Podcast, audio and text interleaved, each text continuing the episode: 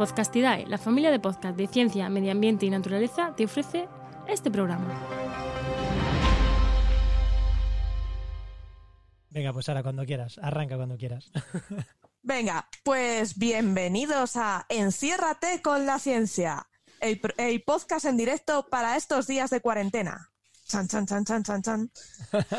ya sabéis, eh, con el hashtag enciérrate con la ciencia, todo seguido, eh, nos podréis preguntar y estamos en directo escuchándoos y para resolver todas vuestras dudas, comentarios o que queráis.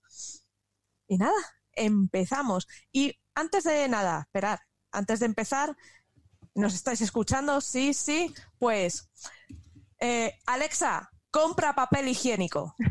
Bueno, ahora que os tengo a todos locos eh, con la cuenta de Amazon bien jodidos intentando parar esto, pues ya podemos empezar. Muy bien.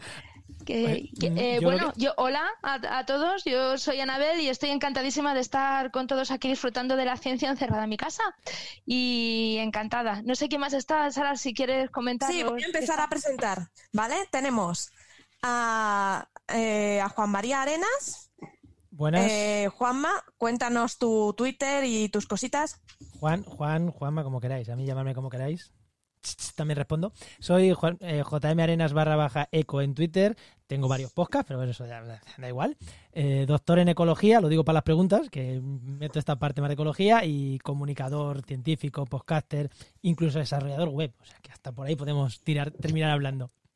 Así que bueno, que cedo la palabra al siguiente. ¿Presenta al siguiente o lo...? El siguiente es Emilio Rey. Emilio Rey, cuéntanos, háblanos de ti.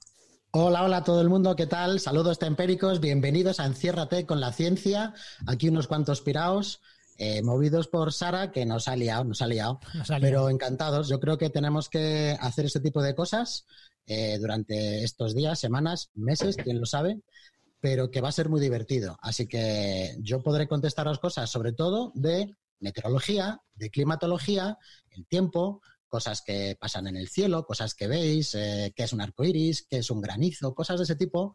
Y luego algunas más eh, profundas, como por ejemplo la atmósfera y cosas de ese tipo. Incluso, por ejemplo, os podré contar que es una aurora boreal, si os, si os eh, interesa. Así que Y- encantado de estar aquí. Bueno, el siguiente es Juan Carlos Gil. Juan Carlos, háblanos de ti.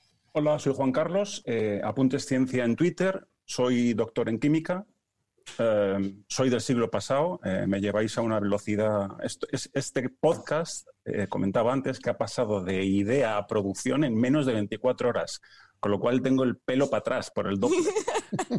y me dedico... Hago centro de control de satélites, ¿vale? Con lo cual os podré contar cositas de espacio, de exploración espacial y de, explo- y de explotación ah, del espacio. Y encantado de estar aquí. El siguiente en la lista es Eduardo Norman. Cuéntanos, Edu, ¿qué haces y quién es? Bueno, pues yo soy Eduardo Norman, de Normion en Twitter, etcétera, etcétera.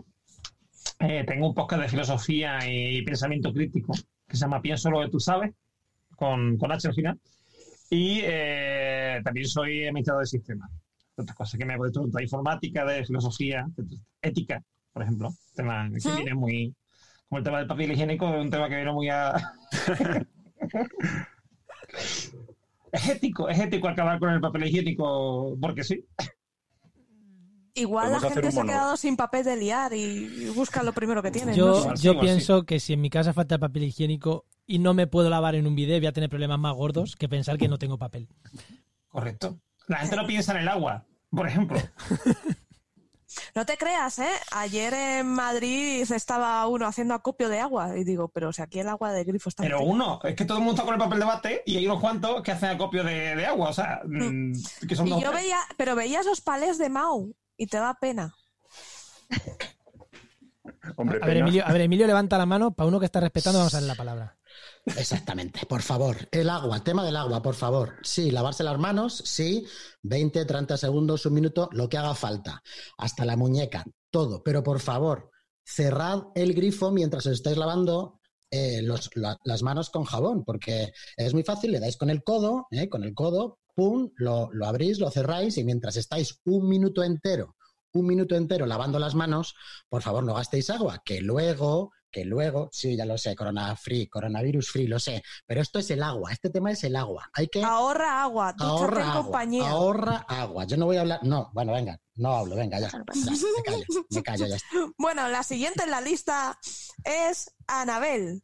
Hola chicos, pues nada, yo soy Anabel, en Twitter soy learte barra baja Anabel y soy profe de anatomía, histología y fisiología y mi misión en esta vida es motivar un poco a la gente a que estudie las cositas estas y que le guste un poco la ciencia. Tengo un- tenemos varias personas un programilla de radio en la universidad donde estoy, una cosa muy doméstica y nada, aquí estamos a ver qué, qué nos sale y encantada de participar. Pues. mm, Guay. Bueno, pues habíamos he pensado, ya que veo. Ah, bueno, tenemos preguntas de los oyentes. ¿Nos atrevemos? ¿Nos atrevemos por Hombre, ahí? a Ay, ver, espera, em- Sara, que se me ha olvidado decir. eh, de- de- Ah, Sara, cuenta, de- cuenta, cuenta. Pepe, yo soy profe. Yo soy doctora en biología del desarrollo, que es eh, una ciencia que estudia, pues eso, el desarrollo embrionario en un organismo modelo. En mi caso fue drosófila, ¿vale? Así que yo podría contestaros a cositas muy domésticas de toda la curiosidad que tengáis al respecto, ¿vale? Guay. Eh, a ver, tenemos por aquí preguntas. Hay un oyente que tiene una pregunta eh, sobre si imaginemos que una civilización inteligente y avanzada con una tecnología similar a la nuestra habita un exoplaneta muy, muy cercano, ¿vale? Próxima Centauri o algo de eso. ¿Habría forma de conocer la existencia de esa civilización? ¿Alguien se atreve? Hola, Dale, me, la quedo, me la quedo, sí, Venga. Sara, si te parece. Eh, sí, la respuesta corta es sí. Eh, primero, antes de llegar a una civilización, el, el el asunto vida. Ya la, pro- la propia vida, antes de llegar a nosotros, emitiría señales de que, de que está aquí activa como, como una hoguera, eh, en fin, como un faro eh, es- espacial.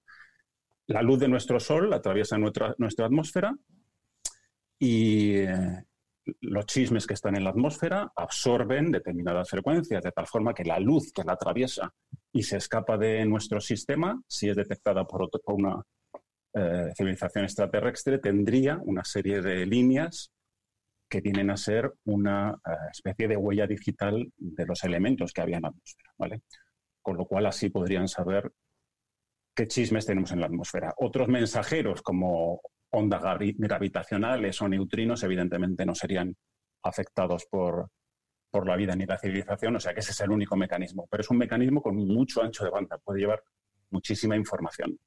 ¿Y qué tenemos en nuestra atmósfera? Mogollón de oxígeno, ¿vale? El oxígeno es un veneno, el oxígeno es extraordinariamente reactivo. Cuando era chiquito me acuerdo que vi un- una serie de ciencia ficción en la que había eh, gente, gente, ETs viviendo en un planeta rico en una atmósfera de cloro. Y yo alucinaba. Bueno, no hay tanta diferencia entre una atmósfera de cloro y una atmósfera de oxígeno. Por algo llamamos a las eh, reacciones de oxidación-reducción oxidación, porque el oxígeno es un elemento tremendamente activo. ¿Qué significa eso? Que como que haya tanto en nuestra atmósfera significa que algo está bombeando oxígeno a ella.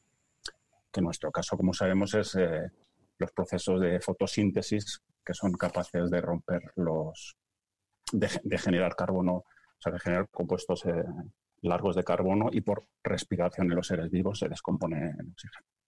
Existen, sin embargo, modelos geológicos que podrían explicar tal cantidad de oxígeno en la atmósfera. Pero en nuestra atmósfera tenemos otros chismes. Tenemos el nitrógeno, tenemos CO2, metano y óxido de nitrógeno. ¿De acuerdo? Y esa combinación es tremendamente difícil de estabilizar o de que esté eh, durante ciertos millones de años mm, por procesos puramente geológicos.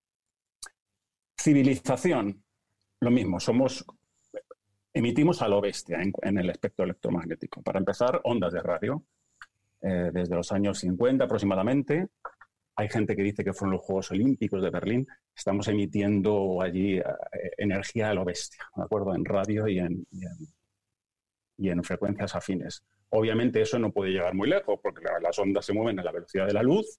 Estamos emitiendo desde hace 50 años, pues una esfera alrededor nuestra de 50 años luz, que para nosotros es un pedazo bola, pero a escala cósmica no te sabría decir cuántas estrellas hay allí, pero del orden de, me sé, mira, que aquí a unos 15 años luz hay unas 50 estrellas, ¿de acuerdo? O sea que a 50 años luz pues habría, por decir algunas mil, es decir, una parte eh, ínfima del universo. Más cosas. vuelvo atrás, fíjate, la propia vida, recordaba ahora que la cantidad de vegetación que tenemos en, nuestro planeta viene a ser una especie de, viene a ser una especie de pulso a lo largo de, de las estaciones, ¿de acuerdo? Es como Gaia respirando. Y hay por ahí eh, vídeos preciosos en los que se ve como, según el hemisferio, el verde se acentúa o se atenúa. Ese eh, cambio de albedo, ese cambio de color, sería perfectamente detectable desde una distancia muy, muy apreciable con un pedazo de telescopio, en fin, mm, grande y puesto a tal efecto. Eh, más cosas. Héctor Socas, ¿de acuerdo? El, crack de, podcast Coffee Break, que además es astrofísico, publicó hace un par de años, si no recuerdo mal, un paper en el que modelaba la posibilidad, no ahora, pero en el futuro cercano, de que, eh, de que desde el espacio, desde, fuera del sistema solar, fuesen visibles, fuesen detectables nuestras redes satélites, ¿de acuerdo? Los metales que estamos poniendo ahí arriba, no ahora, pero bueno, dentro de unos años, cuando tengamos varios miles, sabéis que se están lanzando un montón de mega constelaciones, como la de OneWeb, o la Starlink de SpaceX o Kuiper de Amazon. Estamos poniendo tal cantidad de bichos ahí arriba que esos metales que no deberían estar ahí, bueno, pues se podrían ser eh, visibles. Mira, recordad también un, paper que leí hace tiempo que unos investigadores proponían un mecanismo para ocultar la Tierra a posibles observadores extraterrestres, ¿no? Eso me parece tan antropocéntrico y tan absurdo. Es brutal, ¿no? Vamos a tapar este granito de arena de la playa. Es brutal. Bueno, pues modelaban la posibilidad de emitir energía en forma de láser para compensar eh, la caída de luz, en fin, por el paso de la Tierra delante del Sol, del, Sol. Es el método del tránsito que estamos utilizando activamente para detectar exoplanetas. Bueno, pues esa, caída de, de la luz proponían compensarla emitiendo en todas las direcciones del plano ecuatorial eh, energía. En fin, una ida de olla. Claro que es, eh, claro que, sería, es fácil detectar, detectarnos. Con respecto a lo que has comentado, eh, ya que lo has, dicho, hablado de Gaia, respirando, etcétera, etcétera, acordarnos de la hipótesis Gaia de James Lovelock, que porque él trabajaba en la, bueno, la, NASA lo llamó, etcétera, para ver si podía determinar de alguna manera si en Marte podía o no haber vida, ¿vale? Entonces él eh, dijo que no, que en Marte no había vida, al menos no, no vida macroscópica, o no una gran cantidad de vida, porque eh, si no, se notaría en lo que te he dicho antes, en el, en el albedo y en sobre todo el... Es decir, si, si Marte, por ejemplo, es frío, habría una gran absorción de, luz, calor, del calor de la luz, ¿no? Del Sol. Etcétera, porque dice que, porque él decía que un planeta con vida se autorregula.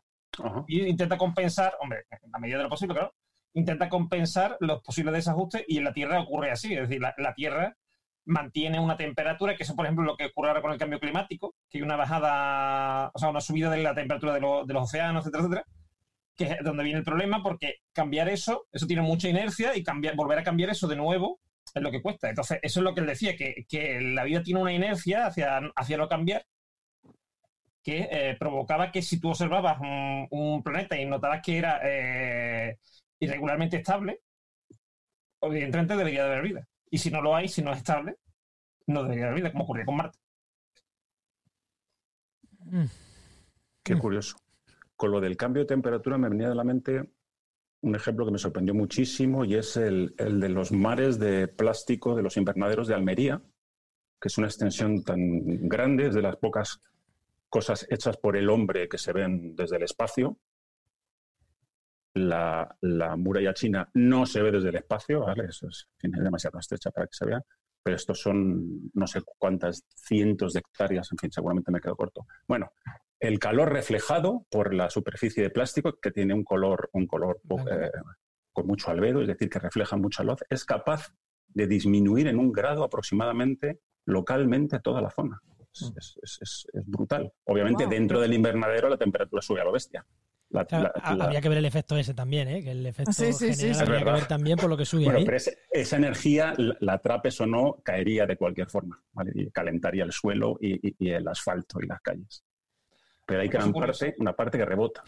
Yo con esto eh, mm, con esto yo escuché hace a un político decir que, bueno, que el efecto invernadero, que, que, que estaba, que desde Almería se estaba luchando contra el efecto invernadero, se estaba luchando contra el cambio climático Perdón. porque estaban rebajando, porque estaban rebajando la porque estaban rebajando la temperatura de Almería y es como hombre, o sea, lo, lo pintaban como algo buenísimo para la, para la biodiversidad y para todo, es como, claro, llenemos Hombre, España de invernaderos, es así. Tiene otros problemas, ¿verdad? El, Sí. el- el cultivo bajo plástico. Eh, Bueno. yo que os estoy escuchando aquí hablar de temperatura, voy a, voy a bajar ahora un poquito eh, el nivel que me estáis muy astrofísicos para contaros una cosa curiosa de la temperatura que yo no tenía ni idea y me he enterado haciendo las cositas estas de nuestro programilla de radio. ¿Vosotros sabíais que la temperatura corporal de los humanos está bajando de grados? Ay, oí hace poco algo. Lo leí hace poco también. ¿Podemos saber por qué? Porque no, no. Bueno, pues es una cosa bastante alucinante porque por lo visto eh, las mediciones de la temperatura en, en seres humanos empezaron en el siglo XIX y de hecho ha habido un, un tal Karl, os lo, voy a, os lo voy a leer, perdonad mi alemán, Karl Reinhold August Wunderlich, Toma ya. ahí es nada, este señor que tiene, que tiene ya un nombre de, de- de ser muy sesudo, lo que hizo fue tomar mediciones de temperatura durante la Guerra Civil Norteamericana y lo hizo a unas 25.000 personas. Y ahí fue cuando se estimó que el rango de temperatura normal estaba en, en torno a los 36, 37 grados y medio, una cosa así. Pero bueno, parece ser que o habían había que, en principio se pensó que había errores de medición, pero después parece ser que no que no es así, que se ha visto que efectivamente la temperatura ha descendido desde, desde el siglo XIX hasta ahora. Cuando me he leído un poco el artículo, que era un artículo de Nature donde hablaban de eso, decían que mm, que, que podía deberse a un montón de cosas que tenían que ver con los procesos, con las infecciones, etcétera, que ha habido durante el siglo XIX y principios del XX, ¿no? que durante ese tiempo, y si se han seguido tomando temperaturas a, a las personas, pues parece que eran un poco más elevadas. Pero bueno, curioso, ahí os lo dejo, más que nada ahora que estamos todos con el termómetro para arriba, para abajo, porque sepa que en realidad no nos estamos calentando, nos estamos enfriando. Que lo sepáis. Al- que si H.G. Wells viene del siglo XIX, o sea, del siglo, sí, del siglo XIX, eh, en un viaje en el tiempo, eh, lo meteríamos en cuarentena, ¿no? Seguramente. Yo al, loro de, al, Perdón. al hilo, perdón, perdón, al hilo Perdón. de la temperatura y del efecto invernadero, también me gustaría que eh, supierais un dato que a lo mejor a mucha gente le podría resultar bastante sorprendente, ¿no? Eh, si hay alguien que nos escuche y se pregunta cuál sería la temperatura de la Tierra, de, nuestra, de nuestro planeta, de nuestra casa Tierra, si no tuviéramos efecto invernadero, pues muchos yo creo que se sorprenderían al saber que sería de 18 grados bajo cero. Mm. Es decir, sería prácticamente inhabitable este planeta tal y como lo conocemos. Así que es un, un dato que, que, bueno, tenemos que tener también en cuenta.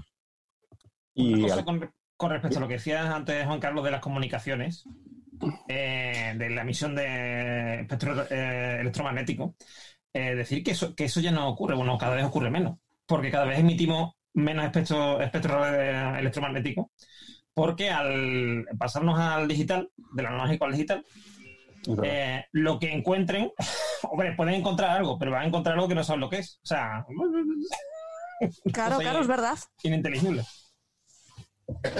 Bueno, Van- no, O sea, pueden encontrar a Hitler y después encontrar las tú emisiones de. Netflix, pero, pero no van a saber lo que es. decodificar la señal sería ciertamente muy difícil a saber cómo piensan. ¿Habéis visto la película de los heptápodos? ¿Cómo se llamaba? Los Sí. pulpos espaciales. De los sí. pulpos eh, heptápodos. Yo siempre recuerdo lo de los siete, siete brazos, me hizo mucha gracia. Esa es la Digo de, que re- la ser capaz de, ¿no? La de- llegada. Eso, la llegada. la llegada. Ser capaz de descodificar el mensaje, bueno, pues sería harto difícil, pero saber que es un men- mensaje inteligente, sin duda, eh, se- sería fácil. ¿de acuerdo? Por los patrones, por, por los códigos, en fin.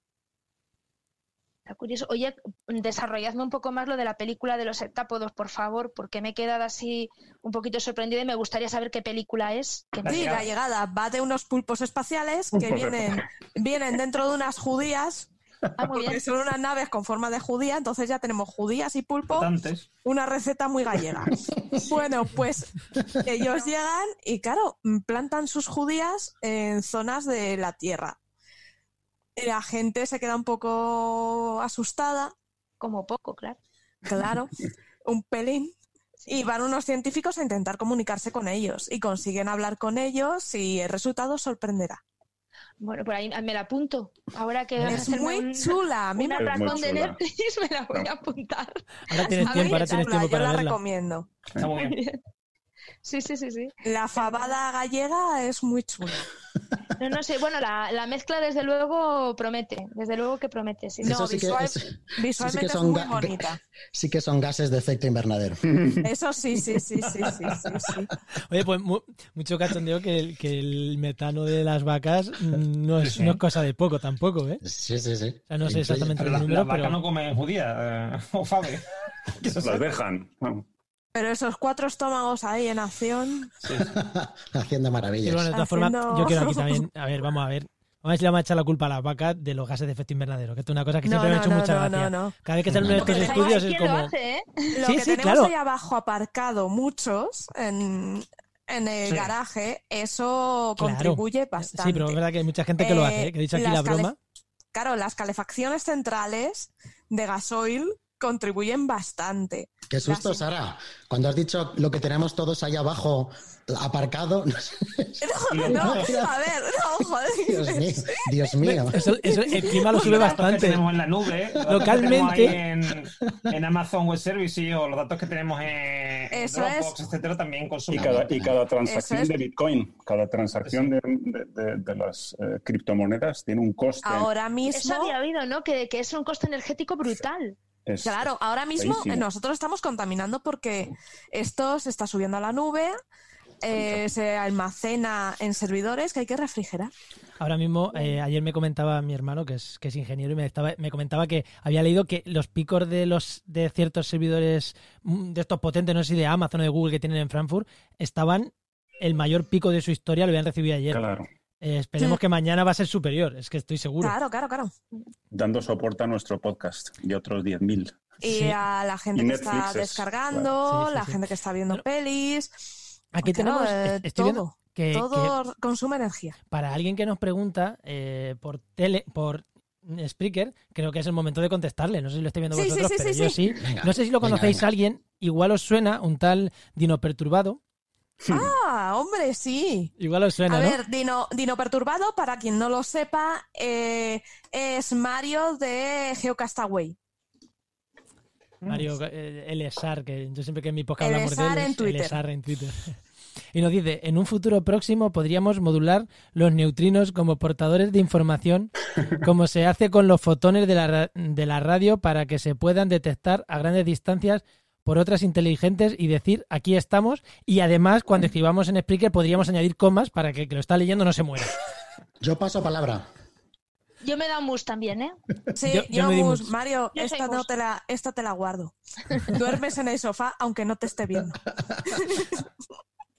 Hombre, como poder se podría, ¿vale? Como poder se podría, pero otra cosa es lo que hablábamos antes. eh, otra cosa es que alguien lo, lo sepa recibirlo, sepa, y bueno, y sobre todo que lo reciba cuando estemos nosotros aquí. Quiero decir, Claro, porque Igual- imagínate que ya no existe la raza humana, igual estamos en otra galaxia, por ejemplo, o cualquiera sabe.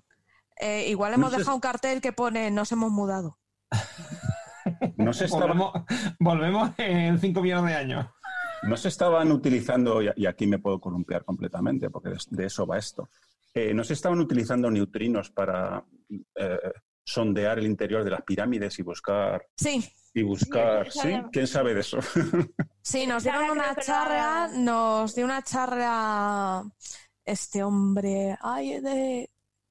eh, nos dieron una charla en Pato Science sobre el tema de los neutrinos y cómo se usaban. Eh, más bien eh, eran las todo lo que viene desde el espacio, ¿no? Eh, neutrinos, el, mm, o sea, ondas este, eh, que vienen de fuera. Entonces se usan, eh, se usan detectores de neutrinos y con eso se, se analiza y se descubren cámaras y se descubren cosas en no solo en pirámides, sino huecos Ah. en montañas y cosas así. Está muy bien, es, es- es una investigación muy, muy buena. Eh, nos lo explicó Herman Ross. Eh, es una investigación muy buena que están haciendo y promete bastante. Sería algo así como las placas de rayos X, ¿no? O sea, es decir, eh, se pone bajo un detector o... Eso es. Se tumba el detector en la sala y lo que va chocando, según llega, por atenuación van detectando que hay. No, no sé qué detector será eso, porque los neutrinos sabéis que su interacción con la materia es mm, de, rías, de risa tía felisa. ¿no? Decía No, esto no eran, no eran neutrinos en sí, sino rayos cósmicos. Los Rayos rayos. Y una pregunta, pues, chicos, ¿esto era lo que se había utilizado para saber si había una cámara dentro de la Gran Pirámide, algo que han dicho Sí, últimamente? eso era Sí. con rayos cósmicos, sí. Estoy leyendo una noticia de la agencia SYNC, primera tomografía de la Tierra con neutrinos. Es un, es un Sí, sí, sí, sí. precioso, tomografía de la Tierra. Se están haciendo un montón de dice, cosas. la técnica es similar a la que se empleó para descubrir una cámara oculta en la pirámide de Keops Pues y análoga a tomar una radiografía de rayos X o un TAC. Sí, de hecho, Francis hay un coffee break en el que lo cuenta y lo explica. Sí, esto está, esto está a nivel de Francis. Podemos pasar a la siguiente. Sí, pues, sí. eh, Aquí- no está a nivel de Francis, quiero decir. Francis te- es capaz de explicártelo todo. Sí, Eso de que, que esta se apunte para, para el coffee break y que allí la vuelvan a, la vuelvan a responder. sí, sí, sí. Eh, A ver, aquí tenemos por Twitter una pregunta también de un tal Diomarsky, Diomar, que nos dice que eh, le gustaría escuchar a científicos hablar sobre hipnosis clínica. Y dice que nunca había creído en ella, pero que si se usa. A ver, esto te recomendamos. Hay un podcast de catástrofe ultravioleta muy, muy Mm. chuli que trata el tema. Porque sí se usa en clínica a nivel de relajación, ¿vale? Para relajar. Y parece que funciona. No te no tiene los resultados que te espera de esto de pum, te caes y haces lo que quieran, sino relajación. En el, en el último, pienso lo que tú sabes, tuvimos una de invitada a una, a una psicóloga ¿Mm? y saqué yo el tema de la, de la hipnosis y explicó que la- lo usa mucho, por ejemplo, también para, mm, para insertar recuerdos, pero no insertar recuerdos en el sentido, no, no digamos un sentido, ¿cómo explicaré yo? Eh, mm, de estos futuristas, ¿no? De que te meten ahí un recuerdo, no, no, sino, por ejemplo, si tú tienes un recuerdo traumático de algo, pues eh, eh, en ese estado de relajación eh, te habla, te, intenta meter, asociar eso a un recuerdo positivo o a, una experiencia positiva, a un chiste, por ejemplo, o algo así, de forma que tú después, cuando ese recuerdo te venga a la mente, lleve asociado ese estímulo positivo. Para que no te resulte estresante o te provoque ansiedad o lo que sea. Eso es. El episodio de Catástrofe Ultravioleta, que es el nombre del podcast y que está en todas las, bueno, en Evox y en iTunes, se llama Hipnosis. Va a ser fácil de encontrar. Se llama así tal cual lo estoy viendo. Co- comentabas por aquí, Emilio, eh, nos, nos ponías un cartelito. Sí, sí, yo te digo, no tengo ni idea del, del asunto, pero sí que un vecino de mis padres eh, hace este tipo de terapias, de hipnosis clínica. Y yo sé que lo, uso mucho, lo usa mucho, por ejemplo, para que la gente deje de fumar. Para problemas de tabaquismo lo, lo usan bastante. Y en todos los casos que yo he preguntado, porque la verdad es que me, me parecía bastante curioso saber nada de ello, pues este mm, eh, funciona, parece que funciona. Así que.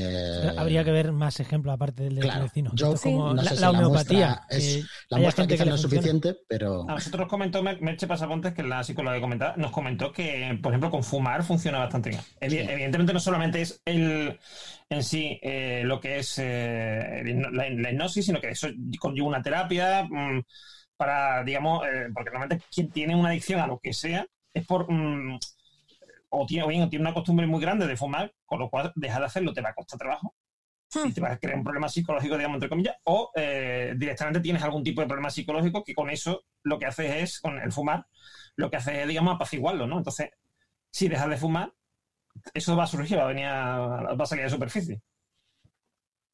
No está sencillo.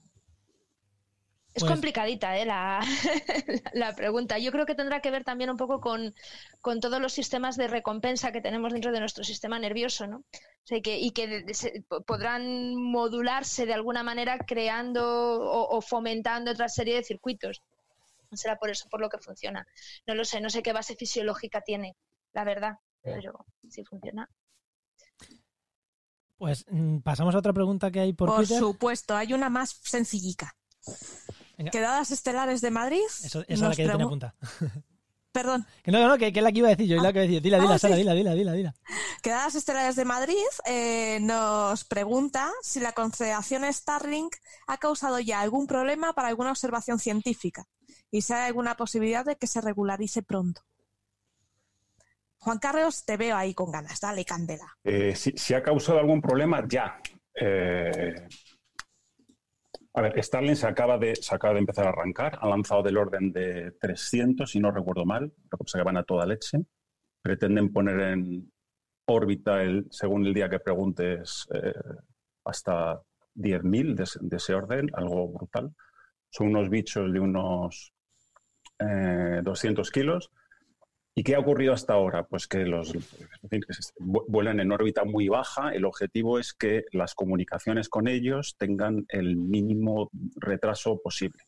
La mayor parte de las, de las comunicaciones por satélite hasta la fecha utilizan satélites geoestacionarios que están a 36.000 kilómetros, con lo cual eh, la señal, que se mueve como no podía ser de otra forma, a la velocidad de la luz, pues en ir y, en ir y volver, se lleva una fracción apreciable de un segundo que es, eh, que es eh, incompatible con determinados usos de Internet, en particular los videojuegos online, pero también microtransacciones o, eh, operaciones en línea. Se puede llegar a utilizar como, operaciones remotas, ¿de acuerdo? Operaciones me refiero quirúrgicas. Entonces, las constelaciones a baja altura entre otros efectos, consigue que, el, retraso sea más bajo. ¿Qué ocurre? Que hay tal cantidad de bichos, habrá tal cantidad de bichos que en determinados momentos del día, en particular por la eh, al, anochecer y al, y, al, y al amanecer, la cantidad de satélites bajos en el cielo, ser, visibles sobre todo para un telescopio, no tanto al ojo desnudo, que no será un problema, pero para telescopios puede llegar a tener un impacto, bueno, puede llegar, no, sin duda tendrá un impacto según en qué longitud de onda y demás te muevas, eh, eh, apreciable. Que yo sepa, todavía no es un problema, pero lo será en pocos años, si no meses. Se están, eh, Dime. Sí, ocasionaron un problema, que no es de observacional, pero sí eh, hubo que eh, desviar un, un, satélite de la, de la, ESA o de la NASA, no recuerdo muy bien. Escuché yo sí, sí, de, la sí, porque casi se choca. Avisaron a Elon Musk y no lo movió. Yo creo que es que no puede moverlo, que es el problema que tiene. Eso, son un satélite muy pequeño sí. y, y, no pueden, o sea, no tienen esa capacidad de movimiento que puede tener un satélite más grande. Entonces, ahí está el problema. Ahí tienen un problemón. Aparte, en radioastronomía sí producen interferencias. Sí que están. en radioastronomía tiene razón. Eh, para el radioastrónomo empiezan a ser ya un problema. Yo hablaba del óptico. Mm. Claro, en óptico sí, pero para radioastrónomos, tremendo. De hecho, el lobo eh, rayado en Twitter, Ángel, eh, mm. que trabaja en radioastronomía, ya está empezando a avisarnos de que tienen problemas de y de que, lo que está pasando. Él le tiene, tiene mucho cariño a los más y compañía. Sí, sí. seguro, sí, seguro. Sí, sí, En, Se le nota. En Coffee Break nos comenta, nos habla de un poco de esto. Sí. El de todas maneras, eh, ay, perdona, Juan Carlos. bueno, el satélite que mencionabas es de la ESA, es el Aeolus, y fue Aeolus el que tuvo que hacer la, la, maniobra. O sea, imagínate cuando ya, en fin, miles, el Carajal. Pues no, yo lo que os quería decir es que, vamos, desde mi más absoluta ignorancia, porque yo más que nada disfruto escuchando hablar de, todas estas cosas, a mí me parece que, sí que va a ser un problema bastante serio al nivel de al nivel que contáis. Desde luego, si no se puede jugar a videojuegos online por culpa de esos satélites, la hecatombe puede ser grande, pero claro, lo de las transacciones también hay que, hay que verlo. Pero bueno, yo quería, quería deciros que para mí hay dos cosas a nivel científico que urge regular una es esa, precisamente, el uso que estamos haciendo del espacio, sobre todo porque Elon Musk está desarrollando una tecnología que, yo creo que puede ser muy beneficiosa para muchas cosas, pero desde luego puede ser muy, muy, muy, perjudicial para otras. Y otra es, desde luego, la manipulación genética. Porque toda la pues técnica CRISPR, eh, que de eso estamos. Eh, vamos, ahora últimamente se está hablando menos, pero, pero en realidad es algo que urge, urge muchísimo regular. No sabemos mm. dónde nos va a llevar y ya se han hecho bastantes barbaridades. Sí, pero en el tema este de los satélites sí que tenemos el problema de que esto parece el lejano oeste, ¿no? Yo pongo algo en el espacio y como aquí no hay ley, da igual. Y eso que se está aprovechando este hombre, está eh, la empresa de Elon Musk está venga a lanzar satélites porque no está regulado. eh, regulado. Claro, pero a mí me sorprende, nadie, nadie le pone freno a eso porque él los lanza desde Estados Unidos. O sea, políticamente a Estados Unidos le tiene que convenir de alguna manera dejar que Elon Musk, o sea, tendrá que haber un convenio con ellos. Igual el desarrollo, esto me lo estoy inventando, ¿vale? Pero el desarrollo que ha tenido la NASA, por ejemplo, hasta hace tres décadas mm, se había frenado y el dinero que lleva este hombre pues ayuda a, hacer otro desarrollo mayor sin que el gobierno norteamericano ponga tanto dinero, no lo sé. Yo supongo que deberán empezar a regular ahora que se está viendo el problema.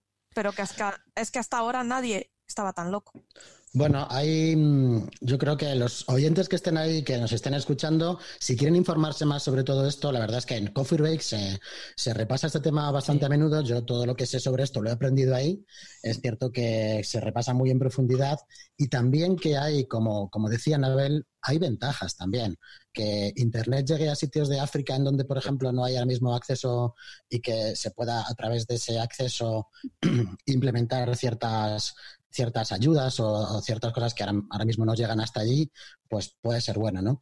Yo creo que ahí está siempre la balanza, ¿no? La tecnología siempre tiene una parte B, tiene una parte A, pero tiene una parte B, que es lo que hablábamos antes, ¿no? Pues ahora mismo estamos pasando un rato muy agradable haciéndonos compañía y haciendo compañía, aprendiendo, pero también estamos generando CO2 en los servidores de Amazon que estén por ahí perdidos. Entonces, mm tenemos que, tenemos que tener un, esa sensación de, equilibrio siempre y, bueno, luego ya veremos, ¿no? Yo supongo que Elon Musk también estará pensando, tendrá su equipo, pensando en cómo mitigar esos impactos, ¿no? No creo que no lo, esté dejando pasar, ¿no?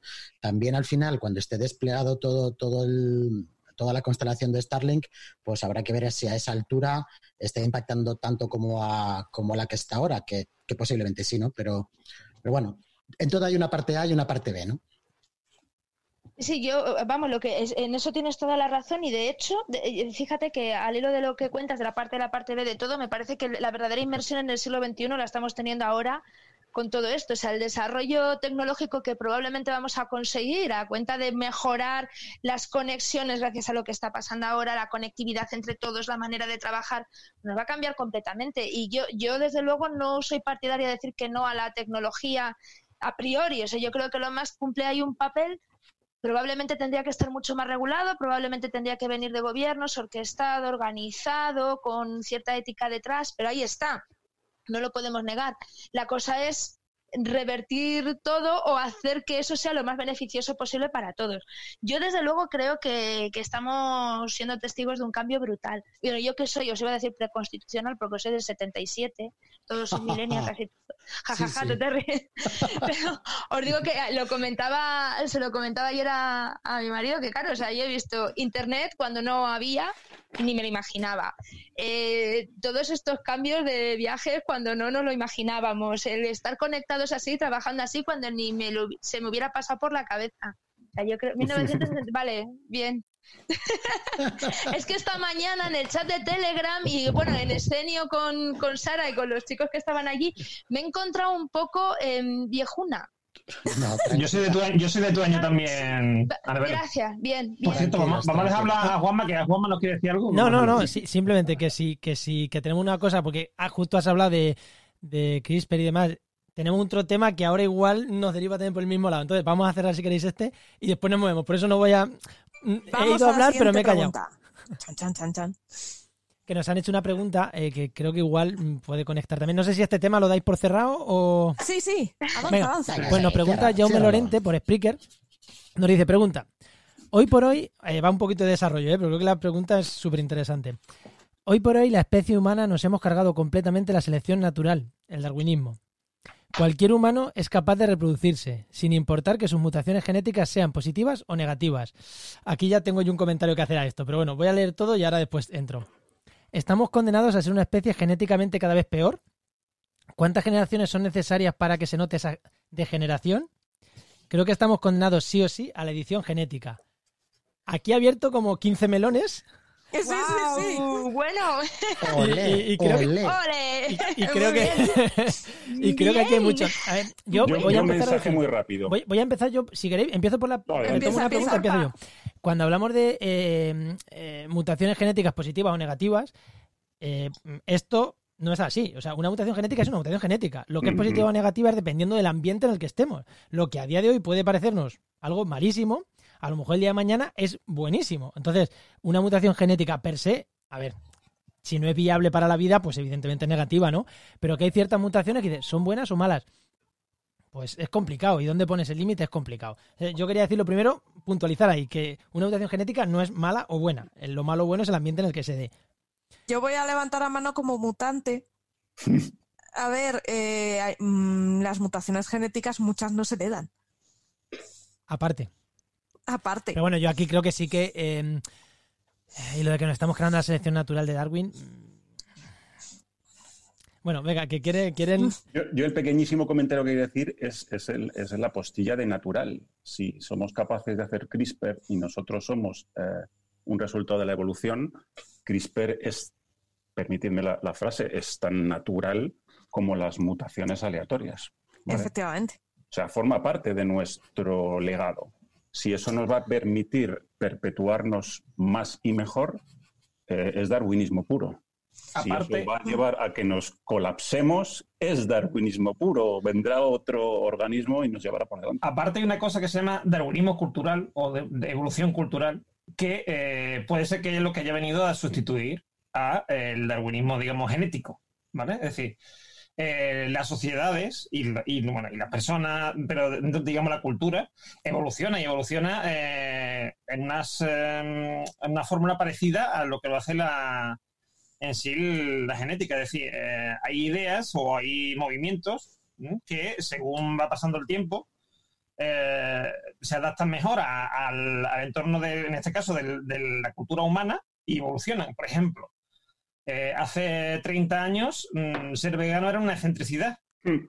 A día de hoy, ser vegano es una opción más mm, como otra cualquiera. Eh, la que yo puedo estar de acuerdo o no, pero es una opción más. Quiero decir, no tiene por qué estar todo el mundo de acuerdo en ello, pero ya es algo más que está ahí en la sociedad. O, por ejemplo, eh, el tema de Internet, ¿no? El tema de Internet le da a, las- a- a la cultura una capa más, como una especie de sistema nervioso que antes no tenía, y que hace que se pueda propagar la, la, el- la cultura de una forma mm, que antes no, era, ca- no, se, no se podía hacer, y además, sobre todo, hace que eh, se pueda, ah, la cultura se trabaje de una forma distinta. Quiero decir, por ejemplo, si nos vamos a los libros de historia eh, y vemos historia de la ciencia y vemos cómo se dan los descubrimientos científicos en el siglo XVI o XVII, vemos que aparecen a lo mejor mm, dos o tres personas que están trabajando en lo mismo, que llegan a la misma conclusión en momentos muy parecidos, o incluso uno antes, un poco antes y no se le conoce y otro después y es el que se conoce, Darwin. eh, por ejemplo. Hmm. Eh, pero quiero decir, eh, se, se da mucho y cada vez se da menos. ¿Por qué? Porque cada vez hay más difusión de esos conocimientos y cada vez más fácil eh, saber que, mm, eh, no sé, fulanito de copa está investigando ese tema. Que antes era imposible saber, no sabía si Leibniz mm, estaba de- mm, hablando del cálculo, estaba desarrollando el cálculo o no, por ejemplo. A ver, que levanta Tira aquí la mano. Anabel. Sí, a ver, que, que me gusta a mí esto más que nada. A ver, Mirad, sí, o sea, por la pregunta que estaban, que estaban comentando, eh, eh, es una, hay una visión, yo creo, general muy, muy acotada de lo que es un gen y lo que es una mutación, y nos parece que toda, perdón, que todas las, toda la heredabilidad genética o toda la propagación de caracteres que tenemos está en, en los genes y no es exactamente así. Nosotros tenemos genes, desde luego, y como bien decíais, algunos se expresan y otros no, unos mutan y hay mutaciones que están ocurriendo constantemente y eso no tiene por qué suponer ninguna desventaja. Pero hay una cosa que no habéis mencionado y que viene muy bien a la hora de hablar de Darwin y de Lamarck, que es la epigenética. Y os comento, la epigenética es la modificación de- del DNA y puede ocurrir a varios niveles. Puede ocurrir a, a nivel de, de una serie de fragmentos dentro del DNA que se llaman islas TPG, que tienen muchas citosinas y guaninas y que, y que bueno, pues pueden sufrir ciertas, ciertas modificaciones químicas. También lo pueden hacer las histonas, que son unas estructuras, para explicarlo de manera muy sencilla, que ayudan al enrollamiento de DNA, además de otras cosas como el RNA de interferencias. Hay varias maneras. Y lo que significa eso es que por cuestiones ambientales, por cuestiones que tienen mucho que ver con muchos otros factores, se puede o bien silenciar un gen o bien facilitar que ese gen se exprese. Y la epigenética es algo que, ahora mismo eh, está cambiando mucho la manera que tenemos de entender esa heredabilidad de los genes. De hecho, gracias a la epigenética, por ejemplo, podemos explicar que haya un silenciamiento de, genes en favor de otros y eso ocurre de manera natural. Por ejemplo, con la compensación de dosis en, en la propagación de, de, genes en general. Pero lo que quería hablaros ahora era de Lamarck y de, y de Darwin. Esto entronca mucho con, la, con el concepto que teníamos de evolución por la teoría de Darwin y de evolución por la teoría de Lamarck, que se acuerda muy poco la gente de él y, y, que hace mucho tiempo que se ha dejado de hablar de él, pero con esto de la epigenética lo hemos vuelto a, mm. a coger. Os lo voy a resumir un poco con un ejemplo de jirafas, a ver qué, qué le parece aquí a la, a la audiencia. Bueno, Vamos a imaginar unas, jirafas con el cuello muy largo y imaginaros que según la teoría de Lamarck, ¿vale? De cómo hemos evolucionado, eh, la variación es adquirida, tú tienes un montón de jirafas que son muy pequeñitas, se reproducen y las jirafas van estirando el cuello para llegar al árbol y es como consiguen el cuello tan alto. Según Darwin, tú tienes una serie de jirafas pequeñitas y hay dos que tienen el cuello altísimo porque han nacido así con una mutación. Entonces las del cuello alto son las que llegan al árbol porque son las que van a tener esa ventaja para adaptarse al, entorno. Claro, eh, ahí yo no sé filósofo si me puede ayudar. La cuestión de que exista esta modificación de genes, la epigenética, que se acerca más a lo que dice Lamarck, y esto de Darwin, no sé cómo, cómo entronca. En todo caso, para quien ha hecho la pregunta, eh, lo de los genes así de mutación y pun es un poquito más complicado. O sea, no es tan, tan, tan estanco como eso. Hombre, la epigenética, eh, lo que, en lo que influiría con respecto a lo que dices tú de Lamar y, y Darwin, es que Lamar no estaba tan equivocado. Quiero decir, lo que observó Lamar era cierto. Es decir, Lamar observa que hay algunos, por ejemplo, por un ejemplo, eh, sabemos por experiencia propia que nosotros somos a lo mejor 20 o 30 centímetros más altos que nuestros abuelos y probablemente nuestros nietos sean 20 o 30 centímetros más altos que nosotros. Mm, no es porque nuestra genética cada vez sea más em, de ser más altos, que también influye, ¿no? Es una selección que puede haber, etcétera. Pero eh, lo que influye es la alimentación, es decir, a, mayor, a mejor alimentación, eh, los genes se, desarrollan de otra forma, se, desarrollan, no se, se expresan de otra forma. Sí, pero en parte gracias a la epigenética, porque esas modificaciones son susceptibles de cambiarse en función de nuestra alimentación, por ejemplo. Es una cosa que antes se ignoraba, que, que la mar, que la mar ve, igual que por ejemplo cuando Mendel eh, eh, digamos, expresa sus leyes de la genética, él no sabe lo que es un gen.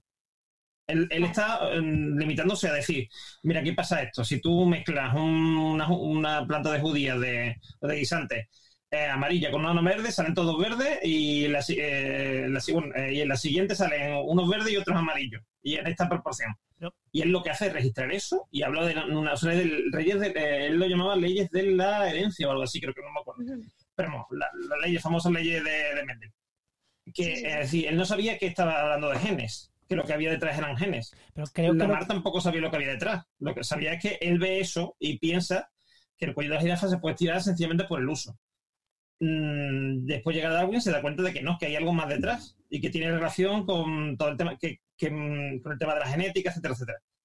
Eh, y a día de hoy, mm, la gente piensa en Darwin como algo inamovible y la teoría de evolución como algo inamovible que está ahí en Darwin y no está en Darwin, es decir, ni tampoco en la mar, está ahí en una mezcla entre las dos cosas.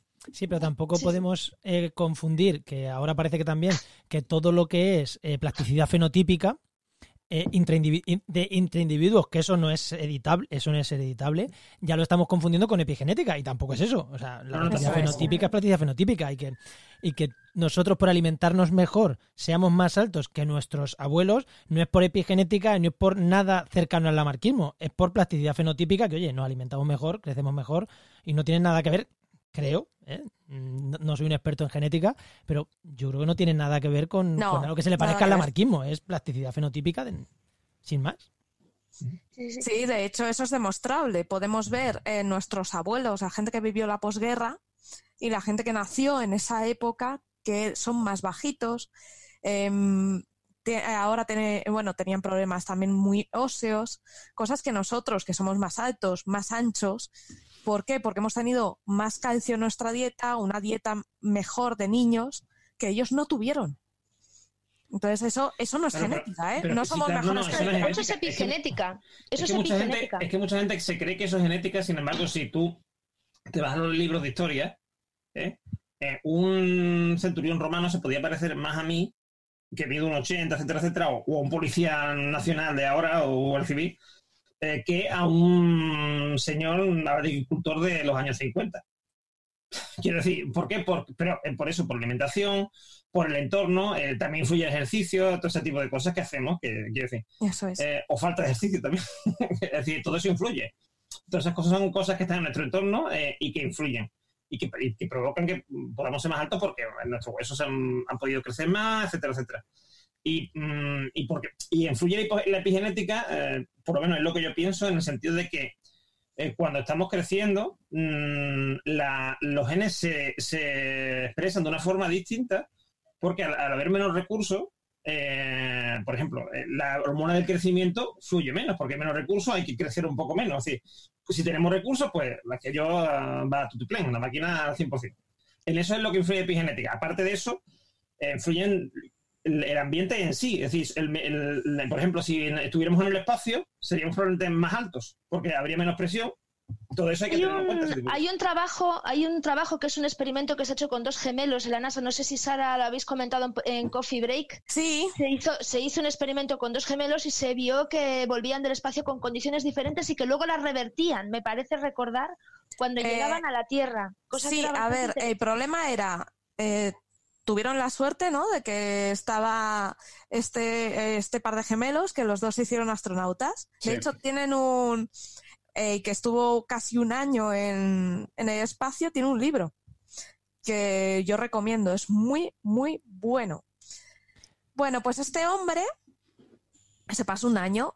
Los dos fueron monitorizados completamente, tanto el gemelo que estaba en la Tierra como el gemelo que estaba allá arriba. Iba monitorizando cómo estaban, temas de salud, análisis, tal. Problema, mm, las analíticas de, que te haces en la estación esta- espacial, esas extracciones de sangre, tú allí las guardas y bajan contigo. Las muestras de heces, las muestras de tal, bajan contigo. Entonces se, se hicieron a posteriori, ¿no?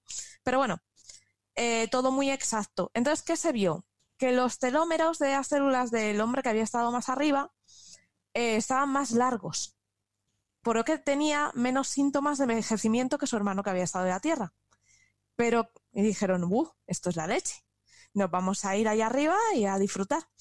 Pero a cambio tenía una debilidad muscular exagerada, el calcio de los huesos no se fijaba igual allá arriba, problemas. Y el tema de los telómeros, que es lo que aquí nos interesa, se vio que al mes de estar en la Tierra se acortaban de nuevo. Mm. O sea, era temporal. Sí, sí, sí. Es Vamos muy curioso. Eh, bueno, Sí. de hecho, eh, todos estos cambios epigenéticos parece que tienen más heredabilidad, eh, más capacidad de ser transmitidos a generaciones posteriores que las propias mutaciones dentro del genoma.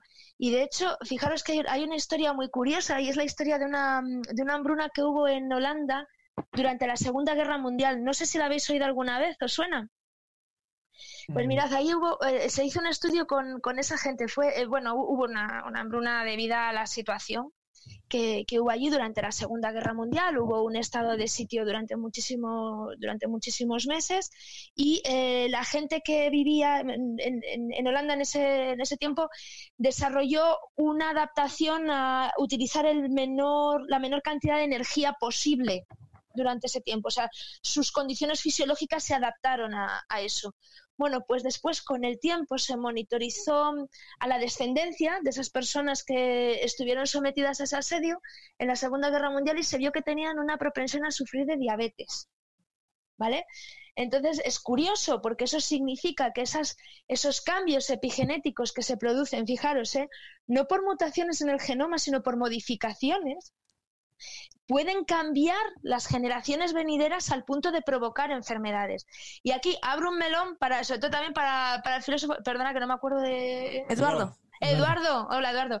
Sobre todo para que lo, para que lo valoréis, fijaros, eh, el, eh, eh, eh, claro, esto, esto lleva a una consecuencia y es que si, si has tenido ancestros o antepasados que han sufrido de determinadas enfermedades o mm, han estado viviendo bajo determinadas condiciones, por ejemplo, también alta contaminación, etcétera, tu descendencia puede sufrir determinadas enfermedades, ¿eso qué consecuencia tiene, por ejemplo, a la hora de abrirte un seguro médico en el futuro? Eh, ¿Qué tipo de empleabilidad vas a tener? Sí, o sea, fijaros todo lo que la epigenética nos va a traer, es que no es poca cosa, ¿eh? es hmm. mucho. Eh, para, para, debatir. Pues, análisis eh, genético, análisis de genoma, mm, todo eso tiene implicaciones éticas y morales, que no es lo mismo. Pero mm, pero hombre, yo creo que sobre todo debería tener implicaciones eh, legales. ¿A qué me refiero? o, políticas más bien. Es decir, en, el sentido de que se debería de evitar que ese tipo de cosas eh, tengan una influencia, o al menos una influencia desmesurada en nuestra vida. Por ejemplo, eh, no hay que irse tan lejos de la epigenética. Decía, a día de hoy, por ejemplo, las, las pulseritas que tenemos todo el mundo, pulseritas cuantificadoras, ¿eh? Eh, las pulseritas cuantificadoras, eh, ya hay en Estados Unidos mm, compañías eh, de seguros que si te compras el, Apple Watch, te hacen un descuento. A, cambio de tener la aplicación de la, o sea, la aplicación de Health de Apple, tenerla sincronizada con ellos y ellos saben cómo te mueves y cómo lo que lo hace y tal. O sea, todo eso tiene implicaciones éticas y pues de privacidad. Eh, por mm, bueno, aunque ya nos hemos movido un poquito la epigenética, por terminar de responder a las preguntas con las que estábamos, de que nos había hecho yo Millano, vamos a otro tema, que tenemos bastantes cosas acumuladas tanto en Twitter como aquí. Eh, eh, las preguntas, creo que a veces están contestadas. ¿Estamos condenados como especie a ser cada vez peor? No. Yo creo que no. No. Yo creo que no, ¿no? Ya está, en eso estamos de acuerdo. por qué. ¿Y cuántas generaciones son necesarias para que se note esa degeneración? Mm, tampoco. 23. yo, aquí también quiero hacer un pequeño apunte. Eh, la especie humana. La especie humana sobrevive y sobrevivió en un cuello de botella brutal que tuvo porque fue capaz de, como especie, adaptarse al, al, al momento en el que estaba. Y nuestra fortaleza no es ser más rápidos, más altos o, o, ver mejor, es saber adaptarnos a lo que teníamos en ese momento. Y ahora. Tenemos, tenemos herramientas. Fantástico. Claro, es que es eso. Y, tenemos herramientas que no eh, compensan cualquier eh, debilidad genética que tengamos. Exactamente. Que puede llegar un momento en el que, que, desaparezcamos de éxito, eso también lo creo, ¿eh? Moriremos de éxito como especie. Pero a día de hoy todavía estamos aquí y no creo que el problema sea genético. Yo creo que el problema, si morimos como especie, va a ser de otro tipo. Como eh, los riesgos de los 80 de morir en un ataque nuclear algo así. Efectivamente. Un ataque preventivo de la como decía la canción. ¿Querías tú un ataque preventivo de la Pues, pues probablemente. Mm, continuamos con Twitter. con ah, Bueno, aquí también tengo comentarios. Si queréis, vamos Venga, con. Comenta, comenta. Mira, eh, casi que vamos a los de Twitter primero, que voy a leer, que tenemos varios. A ver si carga, que esto es lo típico, que ahora no me carga. Ah, lo tengo yo de antes. Tengo aquí una, eh, un. Mm, aquí una que pone Hola Sara y compañía. Así que te la hago yo. Hola Sara y compañía. Una duda que me asalta siempre es si los agujeros negros se consideran astros o cuerpos celestes, ya que tienen masa o, si son una singularidad, ¿se considera algo más allá de la materia? Gracias. Me acabas de pillar Oscar Ansotegui, arroba Oscar Ansotegui en Twitter, me has pillado, pero con el carrito de los helados. Eso es de esas cosas que lo mejor, lo mejor que se puede hacer es preguntar a Francis. Francis, ayúdame. Francis, espera. Francis, oye, que te llaman. Mira, si lo llamáis a Francis, hacer un gila. Yo estoy por coger el teléfono y llamar a Francis. Madre mía. Yo puedo, yo puedo decir que un agujero negro mm, se caracteriza únicamente por su masa, su carga y su velocidad de giro. Eso lo he aprendido también creo, en, Coffee Break. O sea que no hay más. Un agujero negro tiene esas tres características. Se le llama, como preguntaba el, oyente, un, cuerpo celeste. Bueno, tiene, tiene su, gravitación, afecta a nivel de su masa como cualquier otro. En fin, claro que afecta. Yo, yo, diría, yo diría que desde el punto de vista de la lógica, ¿vale? Si una estrella mm, es un cuerpo celeste, entiendo, ¿no? Si no me equivoco.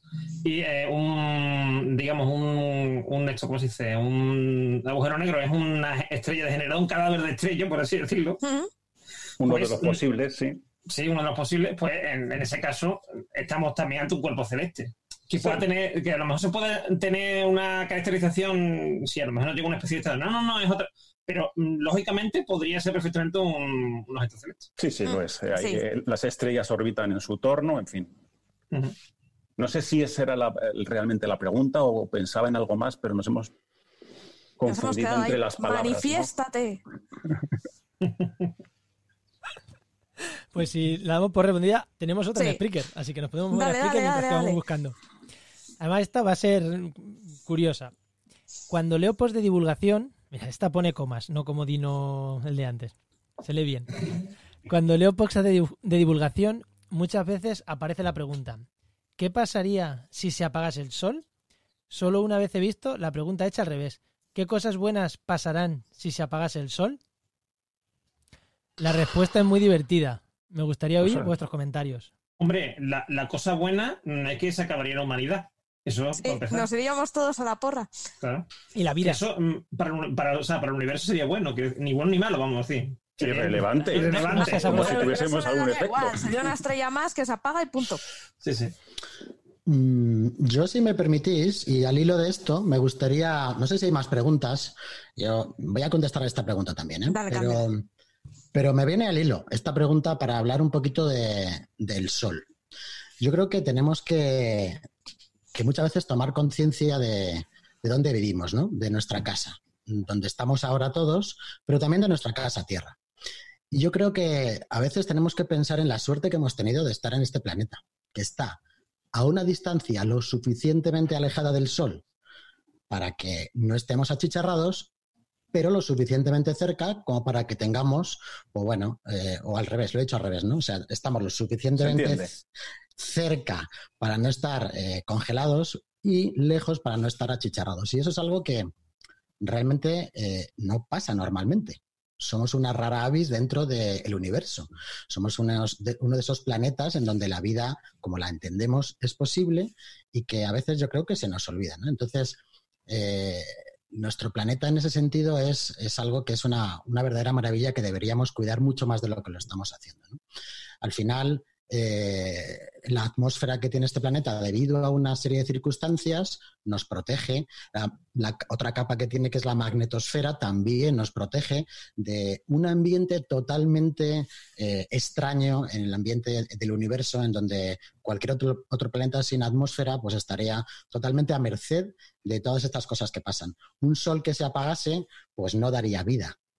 Un sol como será el nuestro, que después de 8, 10 eh, millones de años, o 8 mil millones de años, explote en una gran supernova y se coma la Tierra, pues evidentemente no será bueno tampoco para la Tierra. Pero seguramente en ese momento, pues ya no estaremos aquí. Hará miles de millones de años que seguramente habremos salido de aquí, de nuestro sistema solar, de nuestra galaxia incluso, ya veremos.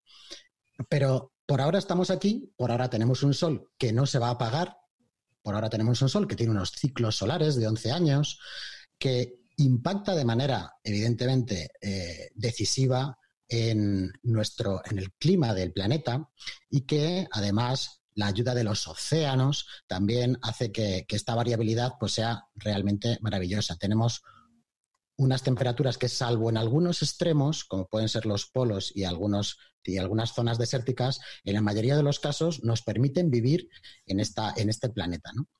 Eh, entonces, el Sol, evidentemente, es nuestro aliado en todo esto. También nuestro enemigo muchas veces, porque eh, no hay que olvidar que, que, tenemos que protegernos de sus radiaciones, ¿no? Y que eso todos los veranos, pues, nos lo ponen hasta en la sopa y yo creo que todo el mundo lo tiene que tener claro. Pero ahora tenemos una ventaja con respecto a hace, pues, miles de años, cuando el hombre empezaba, millones de años, cuando las, los primeros organismos empezaban a pulular por aquí, por la Tierra, y es que sabemos muchas más cosas y la ciencia nos dice muchas cosas. Al principio, y hablando ya más específicamente, por ejemplo, del, clima y de la meteorología, cuando el hombre eh, medieval eh, veía una tormenta, lo primero que pensaba es que se había portado mal y que los dioses le estaban mandando pues un castigo. No sabían explicarse el hecho de que hubiera un gran vendaval, que cayera un rayo muy cercano que incendiara eh, un bosque y entonces al final mm, ellos no podían darle esa, es- esa, esa explicación, ¿no? Y tuvo que llegar, pues, eh, la ciencia y personajes de nuestra ciencia, eh, científicos, que empezaron a contarnos cómo, cómo se desarrollaban los acontecimientos en nuestro planeta, qué era la atmósfera y sobre todo cómo medirla y ver cómo podíamos anticiparnos a lo que estaba pasando, porque lo que se veía claramente es que todo lo que pasaba en, en la atmósfera nos, nos impactaba y, y no podían hacer ciertas cosas. En este sentido, una cosa que a veces he hablado con Sara es cómo impacta en la, en la, en la agricultura, ¿no? En la agricultura eh, a nivel global, el clima de cada zona, ¿no? Y cómo tenemos que adaptarnos. Por eso me encantaba el comentario de antes de que estamos en una carrera de adaptación. Todo el mundo tenemos que adaptarnos a, estas condiciones. Pero fue allá por el año 1600, 1596, cuando un tipo que era italiano, que era astrónomo, que era filósofo, que era ingeniero, matemático, era físico, era de todo, que se llamaba ni más ni menos que Galileo Galilei, inventa un aparato que es capaz de medir la temperatura, que se llama termoscopio. Después se fue, mm, se fue perfeccionando y se inventó el, el- el- el termómetro. ¿no? El termómetro fue uno de los aparatos que empezaba a poder medir lo que estaba pasando, las temperaturas en este caso. Uno de sus discípulos, que fue eh, Evangelista Torricelli, lo que inventa es el barómetro. Y además se da cuenta de que cuando la fluctuación del barómetro baja, sube, las cosas, hay cosas que pasan. Y cuando, por ejemplo, la presión atmosférica, que es lo que mide un barómetro, baja, pues se avecina mal tiempo. Y eso hace que eh, eh, en 1660 hay un tipo que pronostica, no predice, me gusta más pronosticar que predecir, Mm. predecir me gusta más a brujo, me, me- me suena más a brujo, ¿no? Me gusta más pronosticar. Pronostica una tormenta en Magdeburgo, en Prusia. Y es la primera vez que alguien dice que algo va a pasar. Y evidentemente pasa, ¿no? Al principio, pues como siempre, le tachan de, de, bueno, pues de que está haciendo brujerías, pero no, realmente no. Entonces, he oído un ruido. No ha pasado nada, ¿no? Todo el mundo No. en su sitio, todo el Todo el mundo mundo en bien. Yo creo que ha tosido todo alguien bien. por ahí lejos y se le ha tragado un micro. Esto supone eh, todo lo que pasó con Galileo, con Torricelli, en mi opinión, supuso una primera gran revolución de la ciencia meteorológica. Supuso el hecho de poder empezar a medir la temperie, que para que los que no les suene esa palabra, pues es básicamente el tiempo atmosférico, es lo que los ingleses llaman weather, nosotros lo llamamos temperie. Aunque no conozcáis esa palabra, os animo a todos a, usarla. Y esto provoca una revolución, una verdadera revolución en el sentido de que ya el tiempo empezamos a conocerlo, podemos empezar a medirlo, podemos empezar a hacer pronósticos. La siguiente, la siguiente, perdón, la siguiente gran revolución viene por parte de los satélites, pero es ya muy reciente, es hacia 1960 cuando se lanza el primer satélite que es capaz de ver nuestro planeta desde fuera de nuestro planeta. Podemos ver una foto de nuestro planeta desde fuera. Y esto es maravilloso, porque si tú haces varias fotos de nuestro planeta y las pones en movimiento, estás viendo cómo se van moviendo las masas de aire y cómo se va moviendo la atmósfera. Con lo cual estás viendo las borrascas, los frentes, las zonas más secas.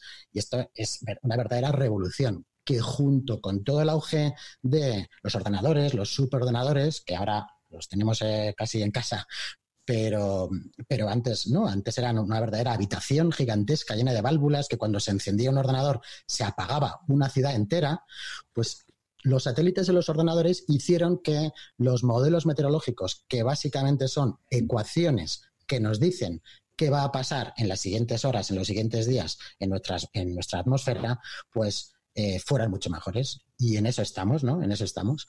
Así que, bueno, es, la verdad es que esta perorata, la verdad es que me, me, apetecía, ¿no? Me apetecía contar porque creo que es muy bueno el que seamos conscientes de que tenemos mucha suerte de estar donde estamos, que tenemos que cuidar donde estamos y que esto es un camino muy largo y que habrá más revoluciones en, este, en esta ciencia, en la ciencia meteorológica, en la ciencia climatológica, ¿no? Pero que somos parte de ella y que tenemos que cuidar nuestra casa.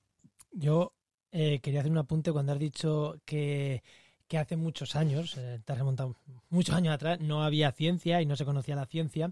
Quiero recordar unas palabras de alguien muy reciente que igual habéis escuchado de que hay gente que todavía no sé qué es la ciencia. O sea, declaraciones de los últimos días de Sí, se están parapetando en la ciencia para esto o es que el cambio climático no está la ciencia ahí. Vamos a Mm. ver, mm, vamos a mm, que hay gente todavía que no sé, se quedó anclada en hace Es que hay miles gente de años. Eh, entonces quería hacer Pero un la tarea a eso, que no todo el es mundo lo tiene tan claro. de y de explicación y evidentemente va a haber gente que por mucho que les expliques es que no van a querer, no van a querer entenderlo. Es que eh, contra eso hay veces que no se puede luchar. Pero bueno, eh, cuando Carlos. un terraplanista se suba a la Estación Espacial Internacional y la vea desde la ventanilla, pues entonces se dará cuenta de que la Tierra es redonda. O Bueno, te yo- yo un intento holograma, uno. ¿eh? Juan Vete a Carlos. Los que dicen que el coronavirus es un complot de, de Estados Unidos para acabar con China y cosas así. O sea, Yo intento un poquito hace, un poco, hace nada una semana, ¿no? Un terraplanista su- eh, salir eh, de la atmósfera. Bueno, no sé a dónde pensaba llegar. Y Sí. spoiler, no, no salió bien. Se la pegó, se la pegó. Se la- Sí, era, era su segundo intento, ¿eh? Ya lo había intentado una primera vez y tuvo, o sea, tuvo éxito de no matarse. Quiero decir, Sí, La sí, primera no, vez. Yo lo buscaba, supongo. O sea, buscaba. La primera Sí, vez no, es que otra posibilidad. estaba convencido que con un, un cohete propulsado por, mm, ojo al dato, vapor de, Vapor de agua, sí. Sí, eh, sí. iba a conseguir llegar a la estratosfera. Y va a ser que no. Esto es como se dice en mi pueblo, cuando un tonto coge la linde. ya sabéis. Se acaba el tonto y, o sea, se acaba la linda y el tonto sigue. En este Sí. caso se acaba el tonto y la linde sigue. La linde sigue. Juan Carlos. Juan Yo tenía, sí, tenía un comentario. parece que los eh, planetas en la zona de, de habitabilidad, o como dicen en Radio Skylab, eh, zona de aguabilidad, que me parece delicioso, Qué grandes, qué grandes. grandes, Son qué geniales. grandes, qué grandes. eh, no son tan extraños como, como podría parecer. Eh, Kepler y TESS, nu- nuestras sondas, y ahora Keops, eh, europea, nuestras sondas que están buscando y caracterizando exoplanetas, han descubierto un número sorprendentemente alto de bichos que están ahí en esta zona privilegiada, como decías tú, en la que eh, es posible tener agua en forma líquida eh, en, superficie. Que de momento, si no encontramos nada muy, muy diferente, pues creemos que es imprescindible para la vida como, como la entendemos. Eh, ¿Algo más que aportar aquí o vamos a otra de las comentarios de Twitter?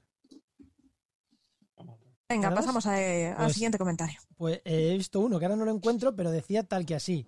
Ando pegada en teoría de cuerdas. ¡Jo! ¿Y quién no? Ah, Sí, le hemos dicho que nosotros también, que pasamos palabra, que le queremos mucho. Yo las de la ropa, Sí, yo igual, esas son las que funcionan. las únicas cuerdas que conozco. Es que, ah, mira, es aquí, Villa de Cortés, eh, eh, arroba Villa de Cortés BJ. Eh, es que nosotros también. Sea, es algo muy complicado. Así que eso, eh, el comodín de Francis. Un- Una pincelada, vamos, una pincelada de lejos ¿eh? y con los ojos cerrados.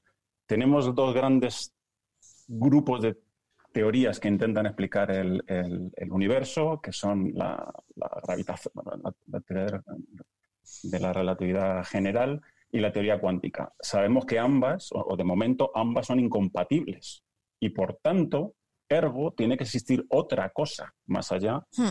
que las agrupe, ¿no? En lo que se denomina de forma genérica eh, gravitación cuántica. Y lo único que ha demostrado, iba a decir demostrado, no, lo único que hemos montado, un castillo que hemos montado que es que no es incompatible, no sé cómo, cómo utilizar las frases Que encaja, digamos que que encaja. un podría encajar o que no deja de encajar es, es ese constructo eh, en fin, teórico-matemático, que son las teorías de cuerdas.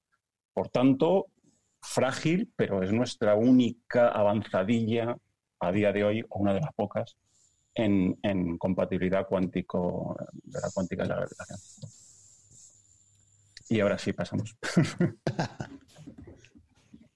Pues, Sara, eh, yo Por no Twitter la gente está muy quietecita. ¿Qué os pasa, Sí, chicos? sí, sí. Hemos tenido un rato y ahora, pues, mm, ¿qué, qué, qué has estado haciendo esta mañana, Sara? Mientras que alguien pregunta.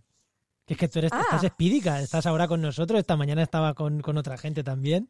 Sí, sí, sí, esta mañana os he sido infiel. esta mañana me colé, me invitaron a colarme en Escenio, que están haciendo una maratón. O sea, chicos, Después de esto, Escenio sigue. Después, una pero después. O sea, ahora los de Cenio están merendando. No vayáis con ellos. Eso. Bueno, siguen ahí. De hecho, tenemos un reto. No, pero ahora os lo cuento. Bueno, cuéntalo, venga, Eh. Ciencias Senio, Senio TV, a través de Twitch, están 36 horas ininterrumpidas para este encierro, eh, tenernos entretenidos a todos. Así que si tú te conectas a cualquier hora del día o de la noche, van a estar. O sea, De la están- noche también, Sara. de o la sea, noche también. noche- de hecho, se ha noche de- montado, se ha montado el after de la ciencia. Si tú esta noche tienes insomnio, prepárate gin tonic y te conectas. Qué cracks. Y Lo que pasa es que ellos por Twitch no pueden porque no pueden verse bebidas alcohólicas. Yo les he dicho que digan que es un gazpachito, que esas verduritas están flotando ahí porque es una ensalada. Bueno, pues de hecho tenemos un, un reto que se le ocurrió a Nevesu, que es Salvador Culturetas, muy divertido. ¿Qué quiere decir? El reto consiste en coger nuestra voz, el audio que estáis escuchando, poneros el vídeo de escenio ahora mismo y eh, solaparlo y que las cosas, los resultados cachondos y curiosos los compartáis de esas grabaciones y nos, nos etiquetéis para ya echarnos unas risas todos. No, no me he enterado, no me he enterado lo que tenemos Yo- que montar. Yo tampoco, lo siento. A ver, tú te pones, ellos emiten en vídeo, Sí. es todo vídeo.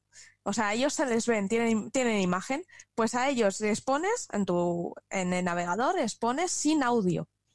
Y Ah, vale. mientras nos escuchas a nosotros. Vale, vale, vale. Solapas esos dos, haces una grabación de pantalla con audio, por supuesto, Por y lo pones. vale, Sí, porque eh, decían, tiene que salir cosas muy bizarras.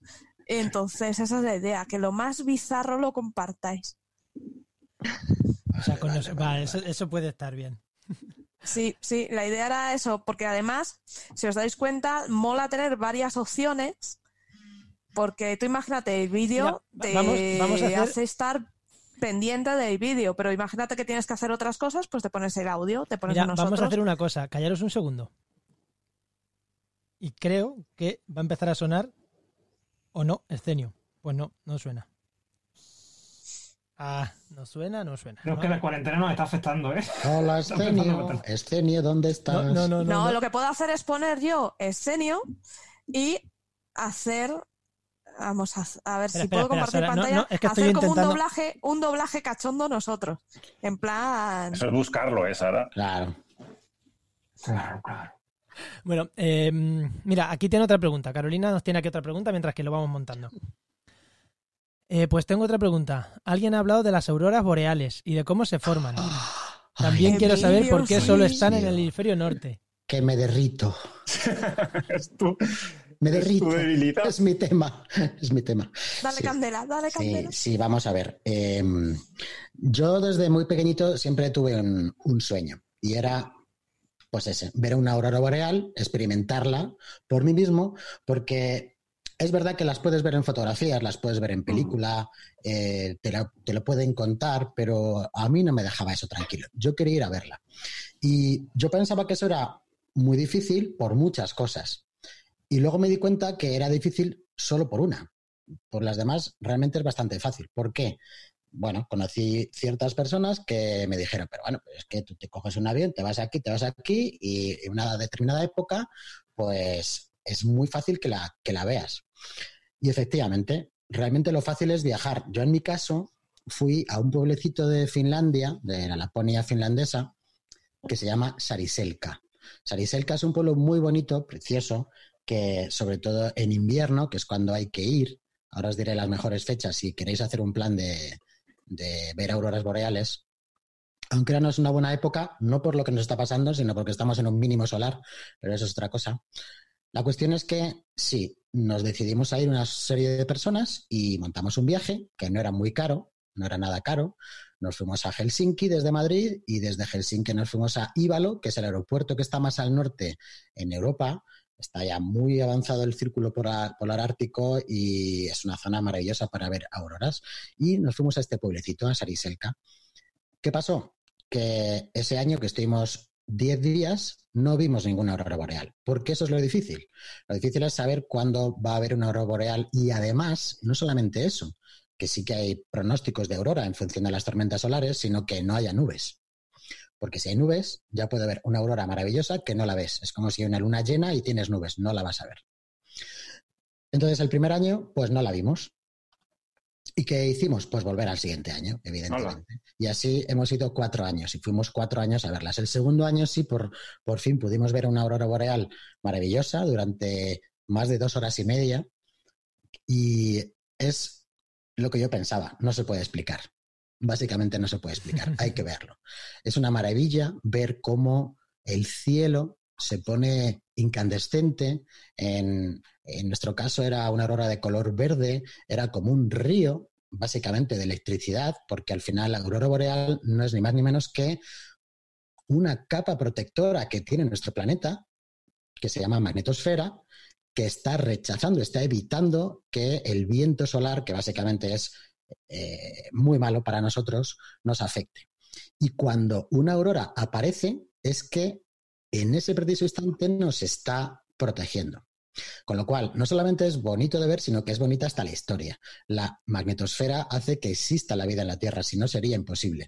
Cuando estás viendo una, aurora boreal, que es en el Polo Norte, en, el Círculo Polar, o una aurora austral, que está en el Polo Sur, se llaman australes, lo que estás viendo es a nuestro planeta, a nuestra magnetosfera, protegiéndonos. Y el color depende de la composición que tiene eh, las partículas que están, que están, digamos, poniéndose incandescentes. Si son de, diferentes eh, compuestos, de diferentes átomos, pues tienen diferentes colores. Por ahí por internet podéis ver los, los colores. Las normales son de color verde.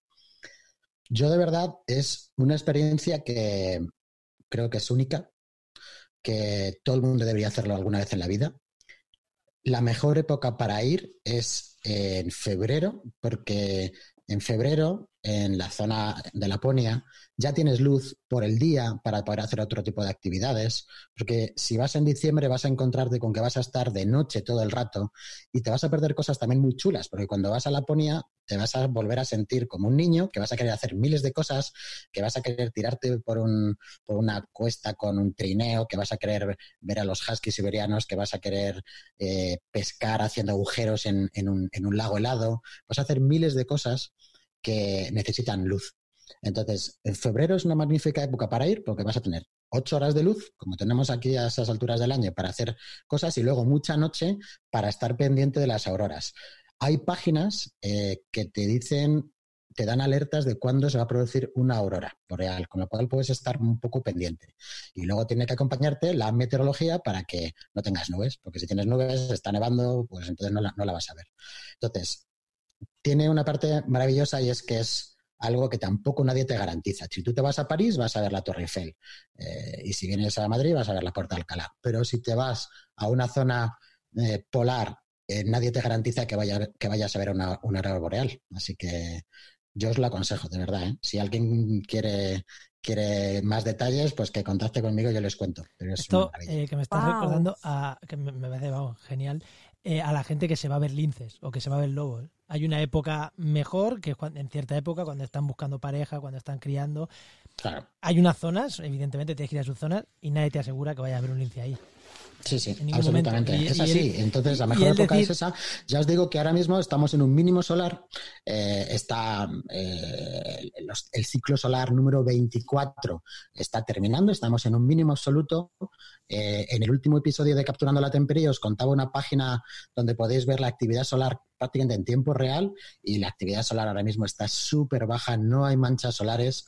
El otro día salió una pequeña manchita que ya parece ser que es del nuevo ciclo, que es el ciclo 25, porque tiene la polaridad cambiada y así se sabe que el ciclo va cambiando. Van, cambiando las polaridades magnéticas de las manchas solares a cada, a cada ciclo.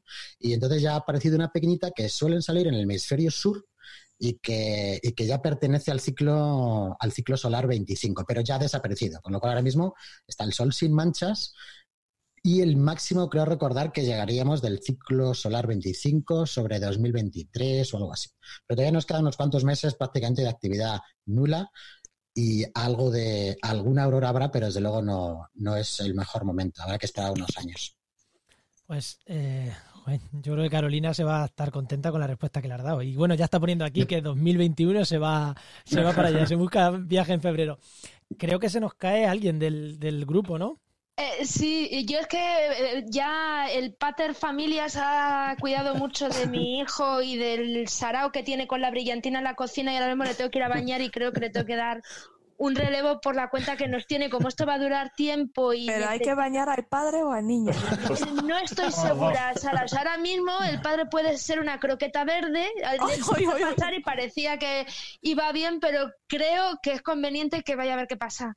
Sí, sí. Pues Sí, ha sí, sido genial, Anabel. No, muchísimas gracias a todos, que os estaba diciendo que yo como si hubiera estado en un concierto de los Rolling, a ver cómo os diría, estoy aquí con pesos pesados de la divulgación, Juan Carlos Sola, que te veo de vez en cuando por ahí en los harán nuestros científicos y, y tal, y lo he disfrutado un montón, me lo he pasado genial y, y bueno, mientras pueda y pueda contribuir, que no he contribuido mucho, pero bueno, que, que Sí, que me sí, aquí, que sí. Hemos aprendido bueno- mucho de ti, Anabel. Yo, yo personalmente he aprendido yo he mucho. aprendido un montón. Muchas, muchas, muchas, muchas muchas gracias. Me ha hecho muchísima ilusión, me habéis dado el día.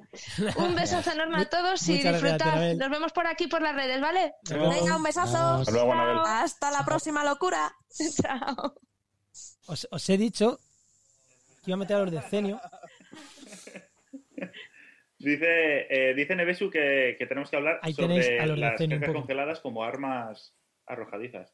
Como armas Sí, sí. Si queréis hablamos de lo que están hablando ellos y ya nos pisamos. Y si no, tema, tema que, ¿qué más temas tenemos? ¿Qué más temas tenemos? Eh, Sara, ¿qué más tenemos? Oye, yo estoy escuchando a los de. Sí, sí, sí. Eh, ¿Qué pasa? ¿Cómo que est- estás escuchando aquí? Estoy escuchando a Escenio TV. Conan. Está, está estenia. No puede ser. Es que, claro, es la hora de la estenia. Entonces, Vale, yo lo tengo quitado. Yo lo tengo quitado. ¿Seguís escuchando? ahora, sí, ahora no Ya está, ya está. Ah, Ahora, vale, ahora vale, vale, perfecto. Ah, Se habrá quedado algo por ahí pillado. Están Sí. hablando de cacas congeladas en DVDs. Madre Bueno. mía, nos, o sea, nos llevan ventaja. O sea, hay que animar esto. Hay, Hay que animarlo, hay hay que animarlo. O sea, Sí, sí, sí, sí, sí. Twitter. Es un tema interesantísimo. A mí me tienen loca.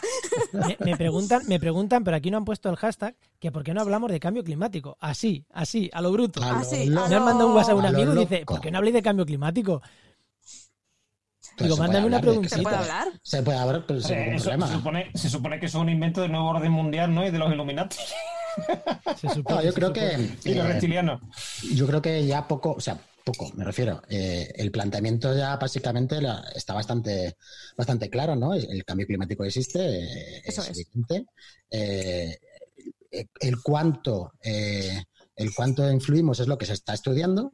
El hecho de si esto, yo, yo creo que quizá lo que nos estamos dando cuenta es que el uso de la palabra emergencia Ahora, con los días que estamos pasando, nos estamos dando cuenta de lo que es verdad, una verdadera emergencia, ¿no? Lo Eso cual no es. quiere decir que, que no lo sea, pero que son diferentes es- estados, ¿no? Entonces, por supuesto que el Sí. clima de la Tierra está cambiando, siempre lo ha hecho y ahora parece que además, porque siempre lo hace, estamos provocándolo nosotros. ¿Cuánto es lo que, lo que estamos, o sea, que el hombre está influyendo? Es casi prácticamente evidente. Sí, pero- ¿Y cuánto es lo que, lo que... Lo que pasa es que mm, los que me conocen pues saben que a mí lo que me fastidia realmente es eh, pues el- la exageración, el, el alarmismo injustificado, absolutamente, que estamos teniendo. Y que muchas veces ya, a partir de ahí, ya, pues eh, básicamente con cualquier, mm, no pero, ¿no? Sino con cualquier objeción que puedes hacer o pregunta o duda, pues ya te tachan de, ne- negacionista directamente. Y eso yo creo que no, no puede ser, ¿no? Yo creo que debemos seguir investigando, seguir tomando muchos datos. Hay, hay algunos que nos dicen que evidentemente no vamos por buen camino, pero somos una chispita en la vida de este planeta Claro, que parece que estamos haciendo daño, pero que somos una chispita. Eh, yo aquí quiero Sí. decir también una cosa con el cambio climático. Eh, la Tierra no está en peligro. Estamos No. Estamos nosotros. estamos en nosotros, peligro. en peligro somos Y- nosotros. Y más, que, y Entonces, más que nosotros, yo diría nuestra manera de, Eh, vida. ahí es donde iba, no, exactamente. Y nosotros como manera de especie, vivir. yo creo que tampoco. O sea, está en peligro nuestra manera de vivir. El problema está que si no estamos con nuestra manera actual de vivir, no podemos mantener los millones de personas que hay ahora mismo sobre la faz de la Tierra. Claro. Eh, pensar que una crisis, aunque está diciendo muy bien, de, Emilio, esto es lo que estamos viendo ahora mismo con el coronavirus, aunque no queremos hablar de ello, No, es una crisis, eh, pero es una crisis puntual. ¿Qué pasa? Que estamos ahora mismo en crisis 10 días, 15, 20, un mes, dos meses para estabilizar esto y que pase. Como, es, como esto venga con un cambio climático, no va a ser puntual. Y los desabastecimientos no van a ser por locura de la gente, porque ahora mismo es por locura de la gente y por psicosis, sino porque realmente va a haber desabastecimientos. O sea, si no podemos producir, va a haber va- Efectivamente. desabastecimientos. O sea, que esto nos tiene que servir, estoy de acuerdo contigo, que no alarmar, pero una crisis, esta crisis actual nos está sirviendo para decir, esto es una enfermedad de 15 días, o un mes o dos meses. El cambio Yo climático no va creo, a ser eso. que, yo creo que cuando pase esta temporada que estamos pasando, eh, con todo lo que estamos pasando y de lo que no queremos hablar, pero con lo que estamos pasando, yo creo que a lo mejor es una locura lo que voy a decir, ¿eh? Ojo, Dilo, dilo. pero creo que mm, vamos a salir reforzados. Porque creo que vamos a ser más conscientes de, que nuestra manera de vida está en peligro por muchas cosas. En este caso es por un bichito, pero también podría estarlo por, este afán que tenemos y por esta, por esta manera de, maltratar el, planeta, ¿no? Y, yo creo que vamos a ser reforzados, porque todos vamos a entender que, estamos aquí y que tenemos que hacer ciertas cosas para que, para que, bueno, para que no, no, no machaquemos a nuestra casa, a nuestra casa tierra. Ojalá. Eso es. Yo no lo Eso creo. es. Eh, Juanma, Yo no yo una puntualización de una cosa que dices tú que es imposible mantener a 7.000 millones de personas o 8.000 que vamos ya camino eh, con... O sea, sería imposible sin el ritmo de vida que tenemos ahora. Yo, no- yo ahí disiento en una, en una cosa.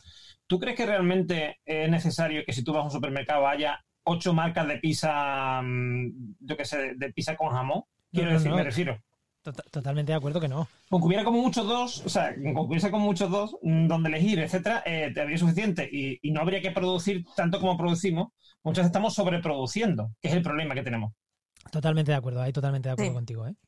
Ahí no, no, no, pero no- voy más allá del producir o no producir, el reparto. O sea, ahora mismo, si Sí, ahora sí. mismo tuviéramos que salir de Europa corriendo, porque hace poquito, eh, la semana pasada, vi un, un estudio en Nature que, de, de una universidad, de una universidad española, que decía que en las zonas áridas, y creo que viene al, al hilo del, de- del- del tema este cambio climático, que en las zonas áridas los cambios, eh, a ver, los cambios en los ecosistemas áridos no son lineales, son abruptos. Lo han descrito una universidad, la Universidad de Alicante, el grupo de Fernando Maestre, son abruptos. ¿Qué quiere decir?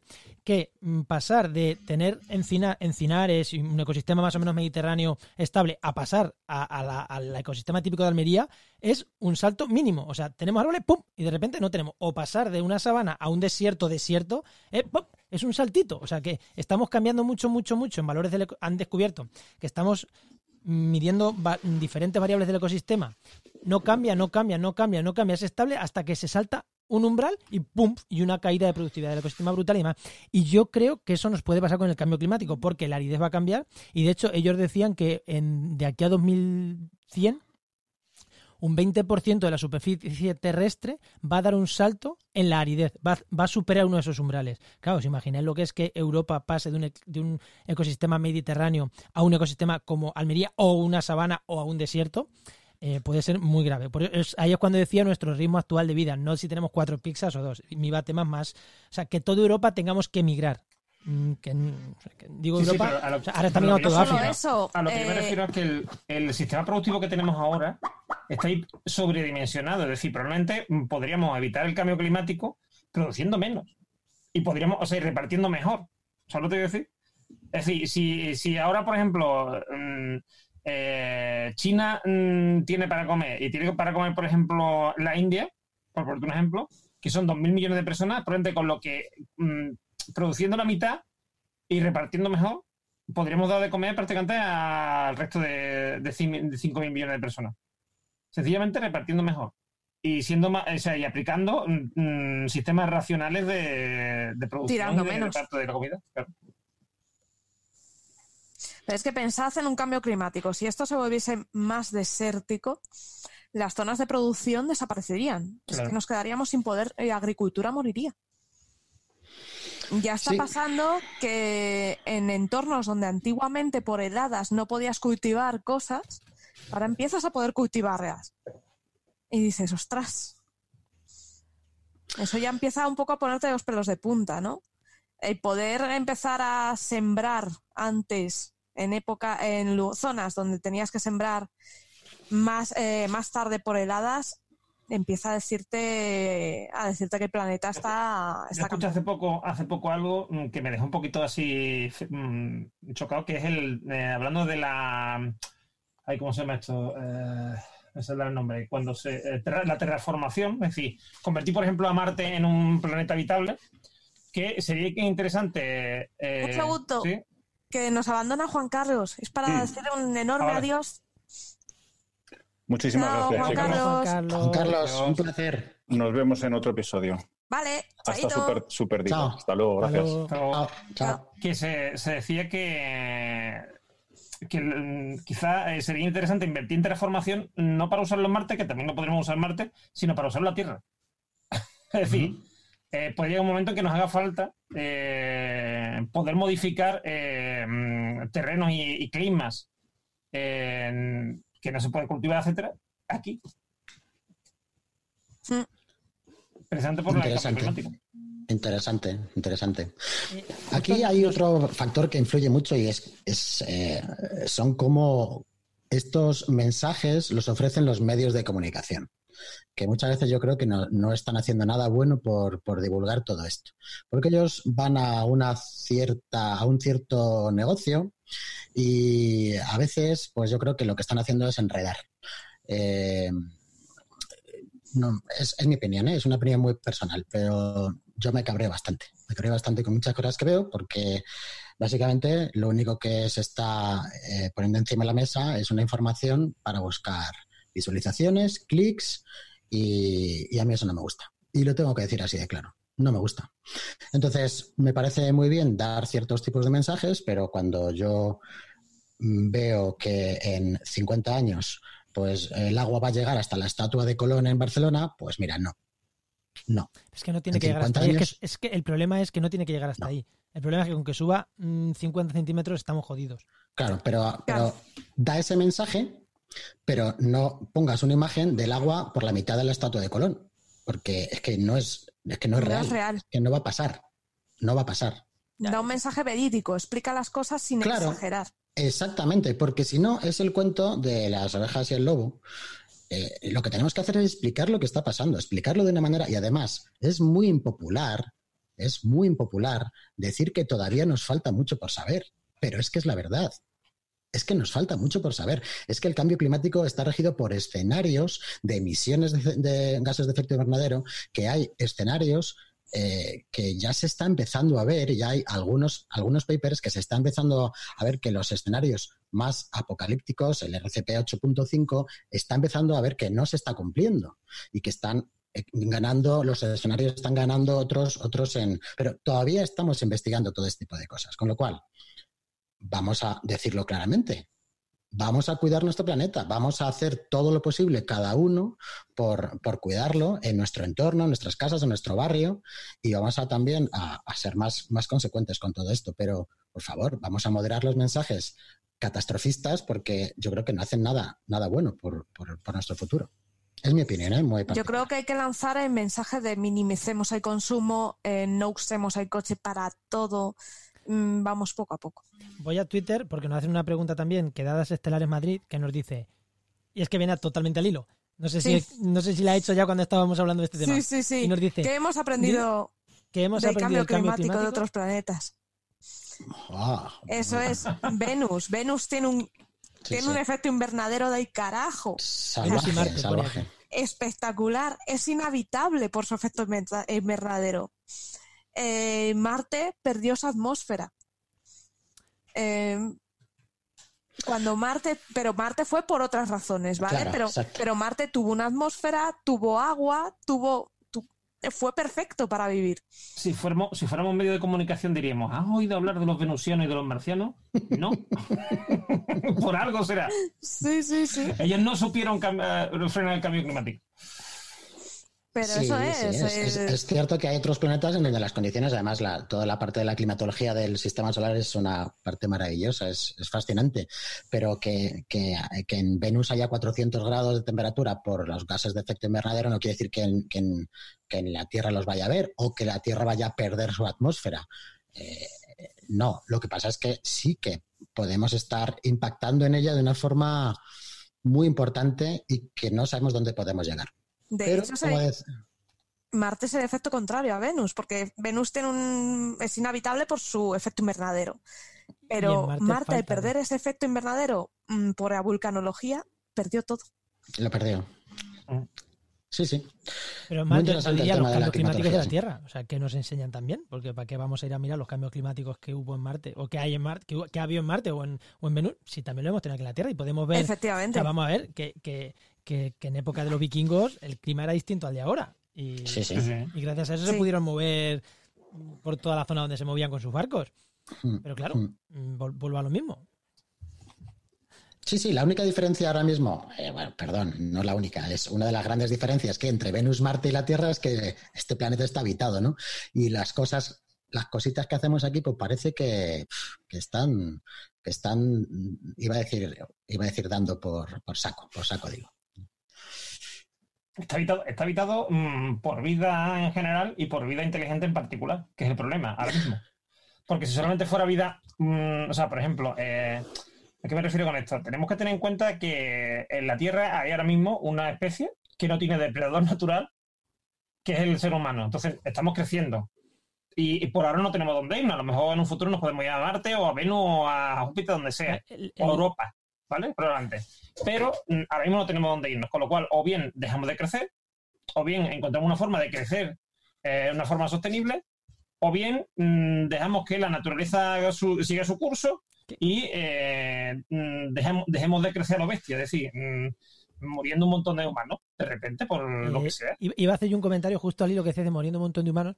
Y recuerdo, estamos en Twitter. Escribirnos por ahí que recogemos las preguntas. Pero mientras que alguien más escribe, voy a hacer un comentario al hilo de esto que decías. La especie humana está creciendo a una velocidad mm, que es el crecimiento de muchas especies mm, que crecen con respuesta de plaga. O sea, creciendo a lo bestia. Y eso se acaba muy fácil. Llega un parásito y, y se la cepilla. No, pero es claro, mm, un por parásito, ejemplo, un, megadepredador, normalmente tiene que ser algo que cuando creces mucho te empiezas a hacinar y cuando te empiezas a hacinar las enfermedades se distribuyen más rápido y caen Eh, rápido. Correcto, además, Yo no quiero además nosotros no solamente estamos nos hacinando. Nosotros no solamente nos estamos hacinando, sino es que encima nos movemos de un, de un sitio a otro.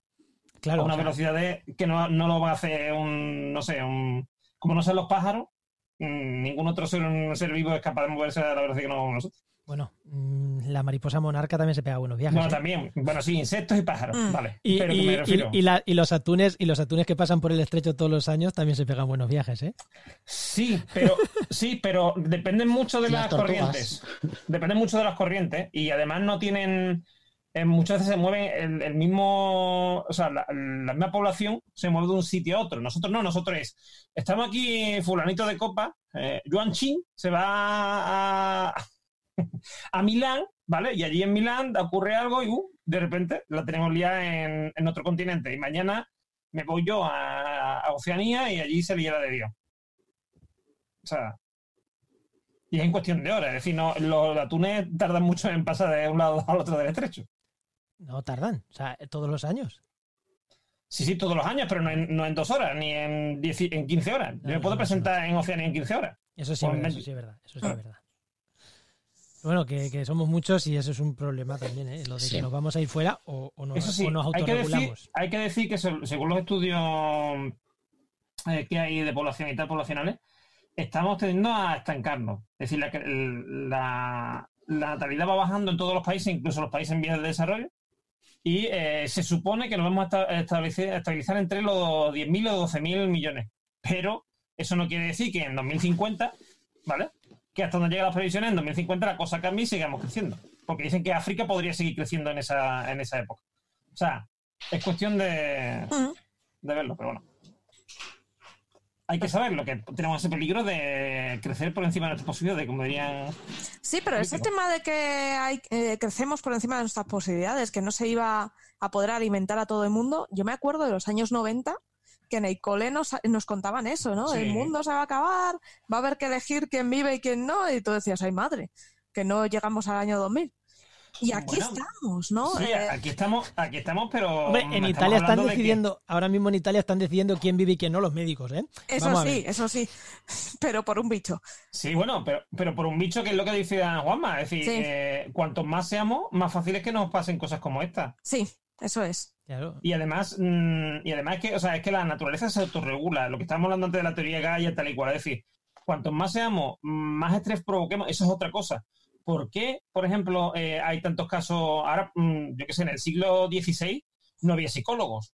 Y la gente mm, no parece que hubiese tantos casos de ansiedad. ni de tal. ¿Por qué los hay? Porque hay un estrés poblacional que hace que eh, eso se traslade al, al individuo concreto. Es decir, cada vez la, la vida es más difícil, más rápida, más, más todo. Hmm. En el, mm, en el siglo XIX y principios del siglo XX, cuando se estaba eh, expandiendo la revolución industrial, mm, ya estábamos produciendo la bestia, pero no había el estrés que hay ahora. Porque ahora cada vez más, además, eh, tenemos un sistema productivo, que es el capitalismo, que hace que o produces más o decaes.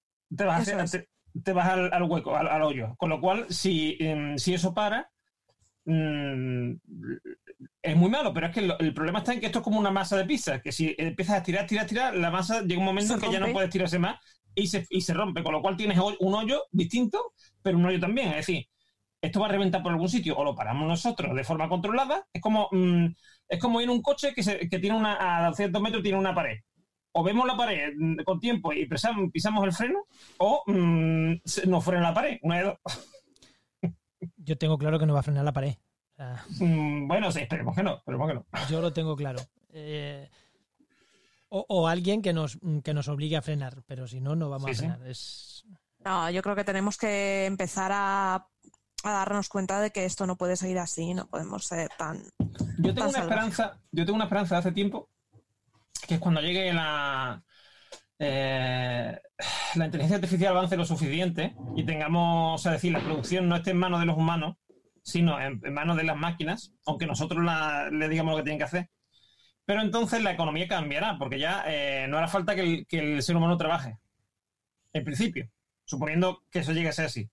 Si eso se- conseguimos que sea así, podríamos cambiar la economía y cambiar el sistema productivo. El problema es, eh, ¿llegaremos a eso antes de darnos contra la pared? no. Ese es el problema. No, al paso, Juanma que, creo que no, Juanma creo que no. Mm, al paso que va la no se, inteligencia... no se- no se sabe, no se sabe. Si es que no se sabe. Yo creo que la solución viene, no sé si inteligencia artificial o por parte de la, de la tecnología. La tecnología nos va a ayudar y nos va a llevar, tarde, como siempre lo ha hecho. Y tarde o temprano aparecerán cosas que ni siquiera sospechamos que van a aparecer, que nos van a ayudar mucho y van a ayudar mucho a la, humanidad como siempre lo ha hecho. Como siempre lo ha hecho. ¿Cuándo va a aparecer? Pues eso no lo sabemos, pero aparecerá, estoy seguro. Yo es que, por dar un toque optimista, ¿no? Porque tal y como están las cosas, pues mejor hablar en positivo, ¿no? Pero, pero yo, yo confío, ¿no? Confío en que, que cada vez más la conciencia eh, va, va a prevalecer. Y, Hay una cosa, hay una cosa que a día de hoy no está muy desarrollada, que es la fijación de, de carbono. Es decir, eh, ahora mismo nosotros dependemos de las plantas para, o de, bueno, las plantas o de los seres vivos fotosintéticos para fijar el carbono. Si nosotros fijamos el carbono y disminuimos el efecto invernadero eh, de forma, mm, digamos, mm, artificial, entre comillas, eh, porque si lo hacemos nosotros, que somos parte de la naturaleza, no es artificial, pero bueno, Sí, sí, de forma también. artificial, eh, eh, pues eh, vamos a conseguir eh, probablemente mm, frenar eso. Pero de aquí a que desarrollamos, desarrollemos esa tecnología, vuelvo a, a subir la pregunta, ¿estaremos a tiempo? pues, Y luego esa tecnología tenemos que pensar que también consumirá recursos. Claro, energéticos. ahí, Es, que estamos entrando en la pescadilla pero que se eso, a lo mejor, eso a lo cola. mejor puede ser con energía solar, por ejemplo. eh, os voy a poner, mejor. os voy a poner un ejemplo, sí. eh, un ejemplo no. Os voy a hablar de un tuit eh, que nos comenta. El Twitter se llama en def- Defensa de las Fuentes o Defensa barra baja Fuentes, que es mm, Estefan Nolte, que este tío- es un pozo de sabiduría este hombre, así que voy a leer lo que nos dice por Twitter. Ya que estáis con el tema, podéis comentar el limit, el limit to, eh, to grow y la dinámica de sistemas. La cosa no es solo de población, sino de especialmente de, por el volumen de recursos y residuos. En el famoso Mm. informe mm, Ma- Ma- Madow, que no sé bien cómo se dice, se simularon gran cantidad de escenarios diferentes, desde mejoras tecnológicas hasta duplicar recursos existentes. Y en todos ellos el resultado era el colapso. Únicamente una autolimitación interna permitía evitarlo. ¿Qué opináis? Eh, ¿Conocéis Pues que estos tiene informes? razón, hay que limitar el uso de recursos. No podemos seguir consumiendo como si no hubiese un mañana. Confiando en la tecnología. Yo creo que no. que no vamos por buen camino. No. Hombre, si conseguimos reducir nuestra huella, mmm, cuando se habla de huella de carbono, no solamente es el carbono que emitimos, etcétera, etcétera, sino también el que reciclamos. Mmm, y el que me, porque ahora mismo, por ejemplo, a la hora de reciclar también estamos emitiendo carbono, Hmm. por ejemplo, muchas veces. Eh, pero hay que tener en cuenta que si yo eh, sigo generando basuras, por ejemplo, como genero ahora, mmm, no solamente es el- lo que cambia el cambio climático, es decir, el cambio climático, por ejemplo, afecta a, mm, en- bueno, aparte también afecta a los mares, pero sobre todo afecta a la tierra, porque hay zonas que serán, que ahora mismo, por ejemplo, son cultivables que luego no lo serán, etcétera. Pero el mar, por ejemplo, eh, estamos alterando el mar, tanto la temperatura, que es lo más importante, porque es el termómetro, bueno, el termómetro es el, acumulador de, mm, de calor del, del planeta, como también eh, el ecosistema, porque estamos llenando de microplásticos, por ejemplo, el mar. Y en, el mar, por ejemplo, el mar, eh, el mar eh, si hablamos, por ejemplo, de, eh, ¿cómo se dice?, de generación de, de, de convertir CO2 en, en oxígeno, el mar, el mar es el, que lo hace más, más que la Tierra. O sea, decir, lo- los vegetales del mar, por así decirlo, vegetales, por decirlo así, eh, consumen más CO2 que los de la Tierra. Por mucho que plantemos árboles, es decir, unas algas de, las algas del mar tienen más efecto que en fijar el carbono que lo tienen los, los árboles. Y aparte de eso, eh, ocurre un, hay un peligro ahí en el, en el mar que es que lo alteremos tanto que cuando queramos después volver a... o sea, tanto que me refiero no, no por la temperatura, etcétera, sino por la, la mierda que le echamos. Que cuando consigamos regular la temperatura, etcétera, eh, ese- esa riqueza que hay en el mar la hayamos perdido. Claro, es que Y aquí, recuperar el mar no es tan fácil como recuperar la tierra. aquí, hay dos, aquí hay dos conceptos que eh, se entremezclan siempre. Cambio climático. De hecho, hay tres que se entremezclan siempre. Cambio climático, contaminación atmosférica y residuos. Y no tienen, entre comillas, nada que ver. Son tres problemas totalmente distintos. Totalmente distintos.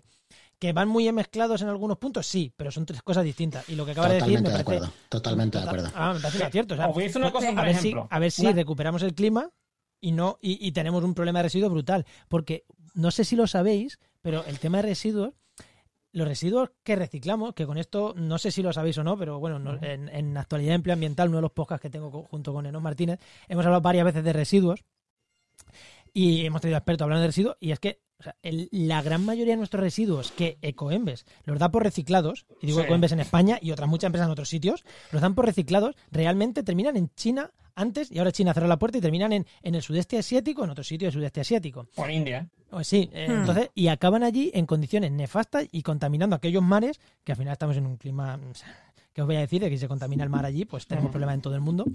Pero eh, no son reciclables. o sea, con el tema del reciclado hay que tener mucho, mucho cuidado, ¿no? Que, que parece que no. Es que como, como yo reciclo, ya estoy salvando el planeta. Hmm. Mucho cuidado con eso, que son cosas totalmente distintas, ¿no? Y creo que... Sí, porque hay que también saber dónde va eso que tú echas al contenedor. Exactamente. Y con el Sí, tema sí. de los océanos, os recomiendo también un, un- también de vuelvo a actualidad implemental y ya para el spam, un programa 37 que hicimos con Pablo Rodríguez Ross, que es un Sí. investigador en, oceano- en, en temas de oceanografía, y nos decía justo un poco lo contrario a lo que a lo que hablaba, eh, que ya se me había tu nombre. Eduardo, Eduardo. Eduardo. Eduardo. Sí. eh, que decía, ojo que le estamos mucho prestando, prestando mucha atención, y lo que que decir, al cambio climático en la Tierra, cambio climático en la Tierra, porque parece lo más peligroso, pero se están produciendo unos cambios en el mar muy, muy, muy, muy graves. Y ahí no lo comentaba, ¿no? El por qué. Pero bueno, Y, apa- y aparte, los riesgos nuestros como, como especie mm, ahora son muy distintos hace unos años. Eh, os digo una cosa, ¿creéis que en el final del siglo XIX esta crisis que estamos teniendo ahora, este virus, realmente sería tan importante? No, la gente hubiera muerto y punto y ya pelota. está. Claro, es que no habría, no habría población, o sea, la mayoría de la población que, que- a la que le afecta este virus son gente que de más de 60 años. La, Sí. Quiero decir, moriría a lo mejor mm, un 2%, 3% de la población. Y aparte, la gente a finales del siglo XIX no vivíamos en un mundo globalizado. Entonces, Claro, el virus se hubiera quedado en China porque nadie viajaba tanto.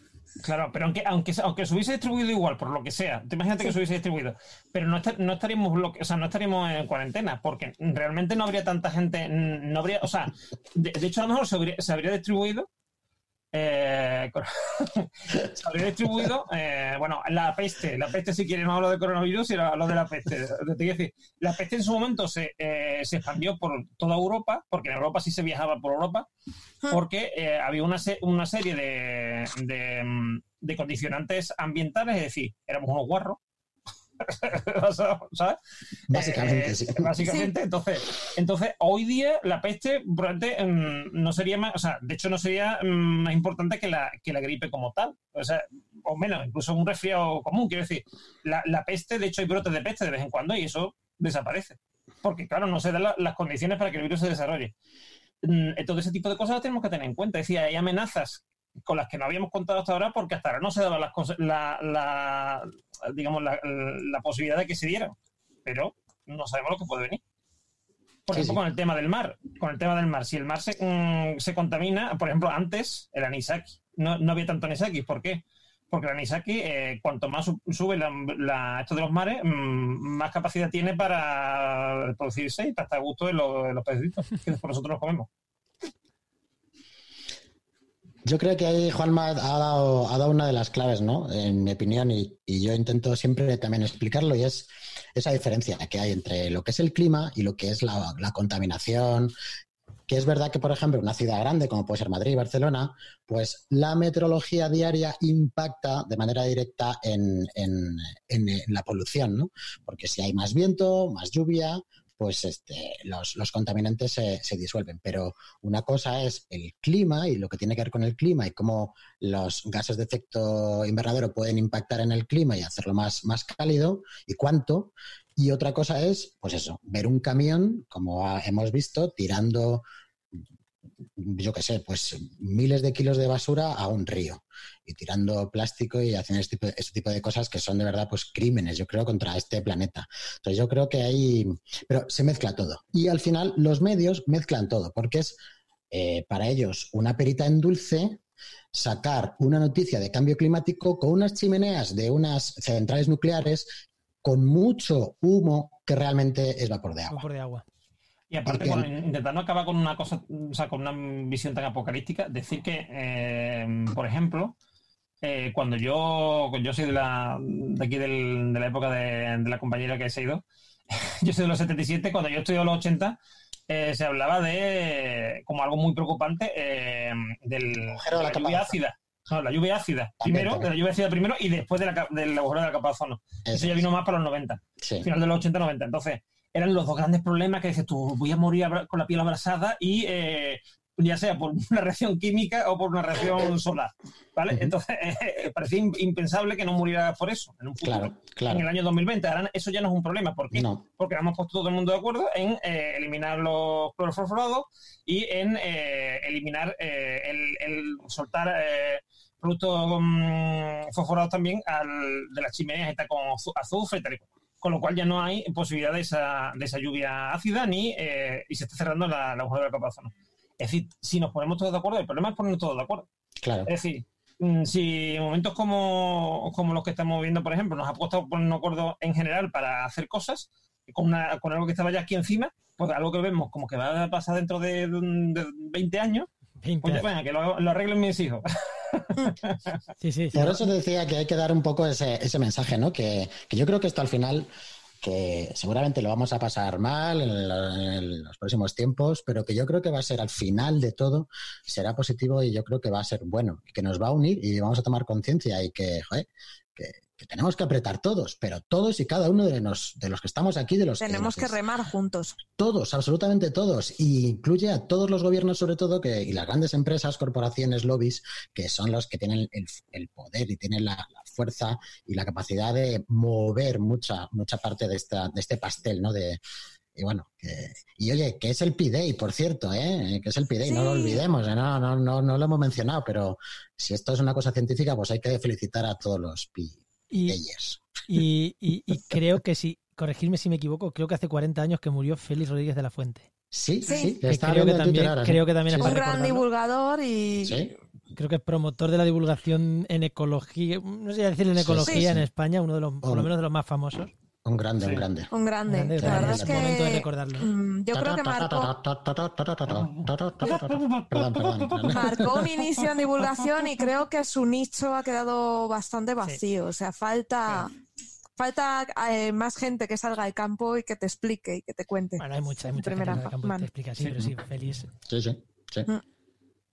El problema que tenía Félix, y igual nos vamos ya, pero mm, el problema o la ventaja que tenía es que no había nada más que un medio de difusión. Entonces, o veías la tele o veías la Sí. tele. Entonces, Exacto. el que era el, el divulgador era el divulgador. Igual que el hombre del tiempo era el hombre del tiempo. Y, y- y no había otro. Eso es. Ahora Ay, hay ay, mucho ay. divulgador, mucho hombre del tiempo, que por un lado me parece bien, porque oye, Sí, sí. Félix haría cosas muy buenas y a lo mejor algunas no tanto. Hombre, y a lo mejor otros le pueden hacer competencia. Eh, y, el- y- y estaba también el Iker Jiménez de la época, que era el doctor Jiménez del Oso. Ese hombre ahí con su, con su bolsa en los ojos ahí, hablando de su despacho. claro, entonces sí, yo sí, creo sí, que el sí. problema es ese, Sí, pero sí. el melón por de la divulgación cien- científica y de, de la divulgación. Luego otro día, si queréis, incluso aprovechando Sí. este, este, mm, este ciclo, que no ha acabado Sí. hoy, aprovechando este ciclo, otro día podríamos hacer un monográfico, y ahí yo me apunto directamente, eh, hablando de divulgación, pero no de ciencia, sino del estado de la divulgación, lo que ha hecho en los últimos años, a dónde va. Si parece gusta, interesante al oyente, que nos diga, y hacemos un día un Sí, sí, monográfico sí. de divulgación. Sí, sí. Sí, sí, sí, sí. Molaría. Yo eh, os quería decir, antes de terminar, que creo que estamos acabando, creo. Estamos creo, acabando, sí. Estamos acabando. Patín, nos vamos. Que cojáis la chamberga, que viene frío. Que viene Sí. frío, que os lo digo. Que luego no, que luego no os pille desprevenidos, ¿eh? Que a partir del domingo por la. ¿Para dónde? Por el sur, por el sur también. Por el sur también. En Hombre, Cádiz, menos, en la línea de la Concepción, ya te digo yo que no. Pero, pero bueno, eh, ya va a estamos con llegar. 30 grados, ¿eh? Va a llegar, no, tranquilos que, que va a bajar bastante y va a haber grandes nevadas, sobre todo en la zona noroeste, en Pirineos, en la zona de Teruel van a caer muchos centímetros de nieve, sistema central, habrá nieve a partir del lunes, evidentemente lo veremos todos por la tele o por la ventana, pero va a caer nieve en muchas zonas, va a llover, va a hacer viento y hay una vuelta a, a un mes de enero, febrero. ¿m? O sea, que, que no os pille desprevenidos. A los que estáis escuchando, enciérrate con la ciencia.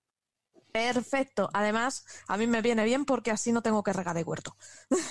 Eso es. Agua que ahorras. Agua es para el cambio climático. Eso bueno, es. pues vamos a ir despidiéndonos. Muchas gracias por habernos acompañado este ratito y que sepáis que no será el último, porque mientras estemos encerrados, vamos a seguir encerrándonos con la ciencia. Y espérate que nos sigamos cuando estemos libres también. También, también, porque esto es muy divertido y lo, lo estamos la verdad es que sí, bien. yo me lo he pasado muy bien. Sí. He aprendido mucho, así que encantado y espero que los que nos están escuchando, pues igual, estén. Esto ha sido genial. Sí. Y nada, eh, sobre todo gracias a la gente de Podcastidáis, Juan María, Juan María Arenas, Enoc, sois la caña. Gracias por hacernos Gracias, este huequito. gracias, chicos.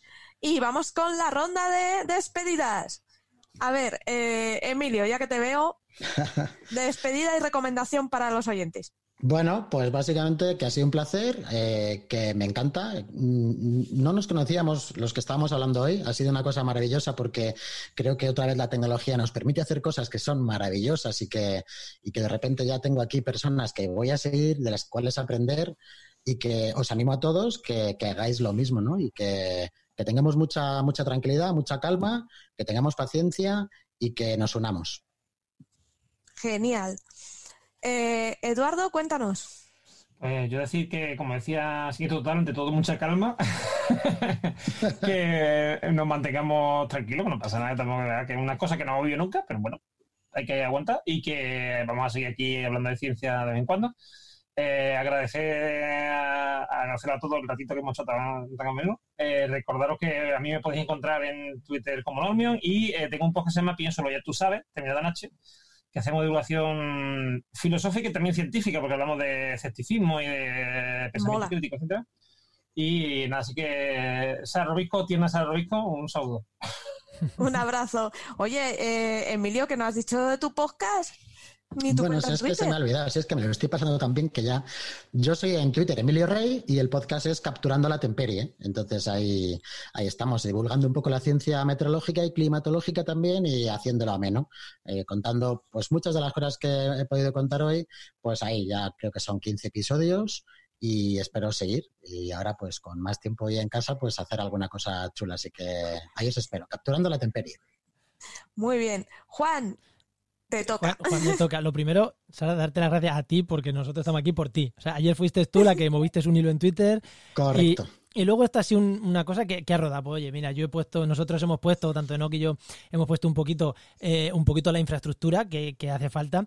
Pero, Os lo pero habéis currado sin, sin muchísimo. nosotros, o sea, lo hubierais sacado exactamente igual. O sea, que, que aquí cada uno hemos puesto el granito de arena que, que puede poner para hacer tanto para nosotros, para disfrutar nosotros, como sobre todo para que la gente que nos escuche tenga, tenga algo con lo que entretenerse, ¿no? Que estas iniciativas, yo sinceramente esta mañana dudaba que Internet iba a soportar y, y ha soportado muy bien, así que gracias a Internet, Internet. Gracias, Internet. Y, y- y- y nada, luego el momento spam. eh, soy Juan Arenas, en Twitter soy jmarenas barra baja eco y en podcast me podéis escuchar en Oikos, que vuelve ahora, lleva parado casi un año. Eh, en actualidad y empleo ambiental. En montando una red de podcast, que ahí hablamos de emprendimiento y de podcasting. Qué guay, está. cómo mola, joder. Y mola. junto a estos dos, con mi compañero Enoch. Y justo ayer empecé un podcast diario, ahora que voy a tener mucho tiempo en casa, que se llama Diario de un ecólogo. Así que también os animo Hola. a que, os Qué animo a que lo sigáis. guay. Aquí tengo cuatro podcasts. Esto, yo no sé, yo no sé dónde voy a acabar con este tema, pero y aparte de todos los de la red de Podcastidad que, que Mentes Covalentes, lluvias, vendrán lluvias suaves con GDGO y, y no sé si me olvido alguno más. Mm, Son podcasts geniales que acaban de empezar y que necesitan mucho, mucho cariño al principio, que es los momentos más difíciles. Así que sobre todo esos tres, escucharlos que, que están genial. Sí. Bueno, y fuera de micro ha estado todo el rato aguantando Enoch, así que Enoch, ahora es tu momento. Esto no vale, esto ha sido un atraco a mano armada. Está sin micro, está sin micro. Muchas gracias a todos, ha sido, ha sido una pasada y oye, muchísimas gracias por estar ahí. Pero que, Gracias a ti A vosotros, por estar al pie del cañón, que Jolín, no- ha sido pero que no lo escucharéis otro día, que aquí o él o yo vamos a estar casi siempre para el tema tecnológico, o él o yo estaremos los dos. Hoy estamos los dos, pero ya nos iremos turnando. Muchas gracias. Guay, y, Sara, guay. y ahora despídete Guay, tú y dónde nos te podemos escuchar y seguir y esas cosas. Sara. Sí, sí, sí. Esto hay que, hay que repetirlo, ¿eh? No, pero que dice que no te podemos escuchar a ti. ¿Y a ti, a ti, a ti. Ostras, ostras, que yo no he empezado, tuyo. yo ¿Cómo- no me he despedido. Uh. Sara, despídete. Bueno, yo soy Sara Robisco, Sara RC83 en Twitter, y me podéis escuchar en Coffee Break, Señal y Ruido. Y aparte tengo un blog que se llama Viajando con Ciencia, en el cual salgo al campo y os llevo a ver la ciencia que hay en todas partes. Precioso, precioso. Muy Bueno, recomendable. Un besazo a todos. hasta Pues luego. un beso y espero que hasta pronto.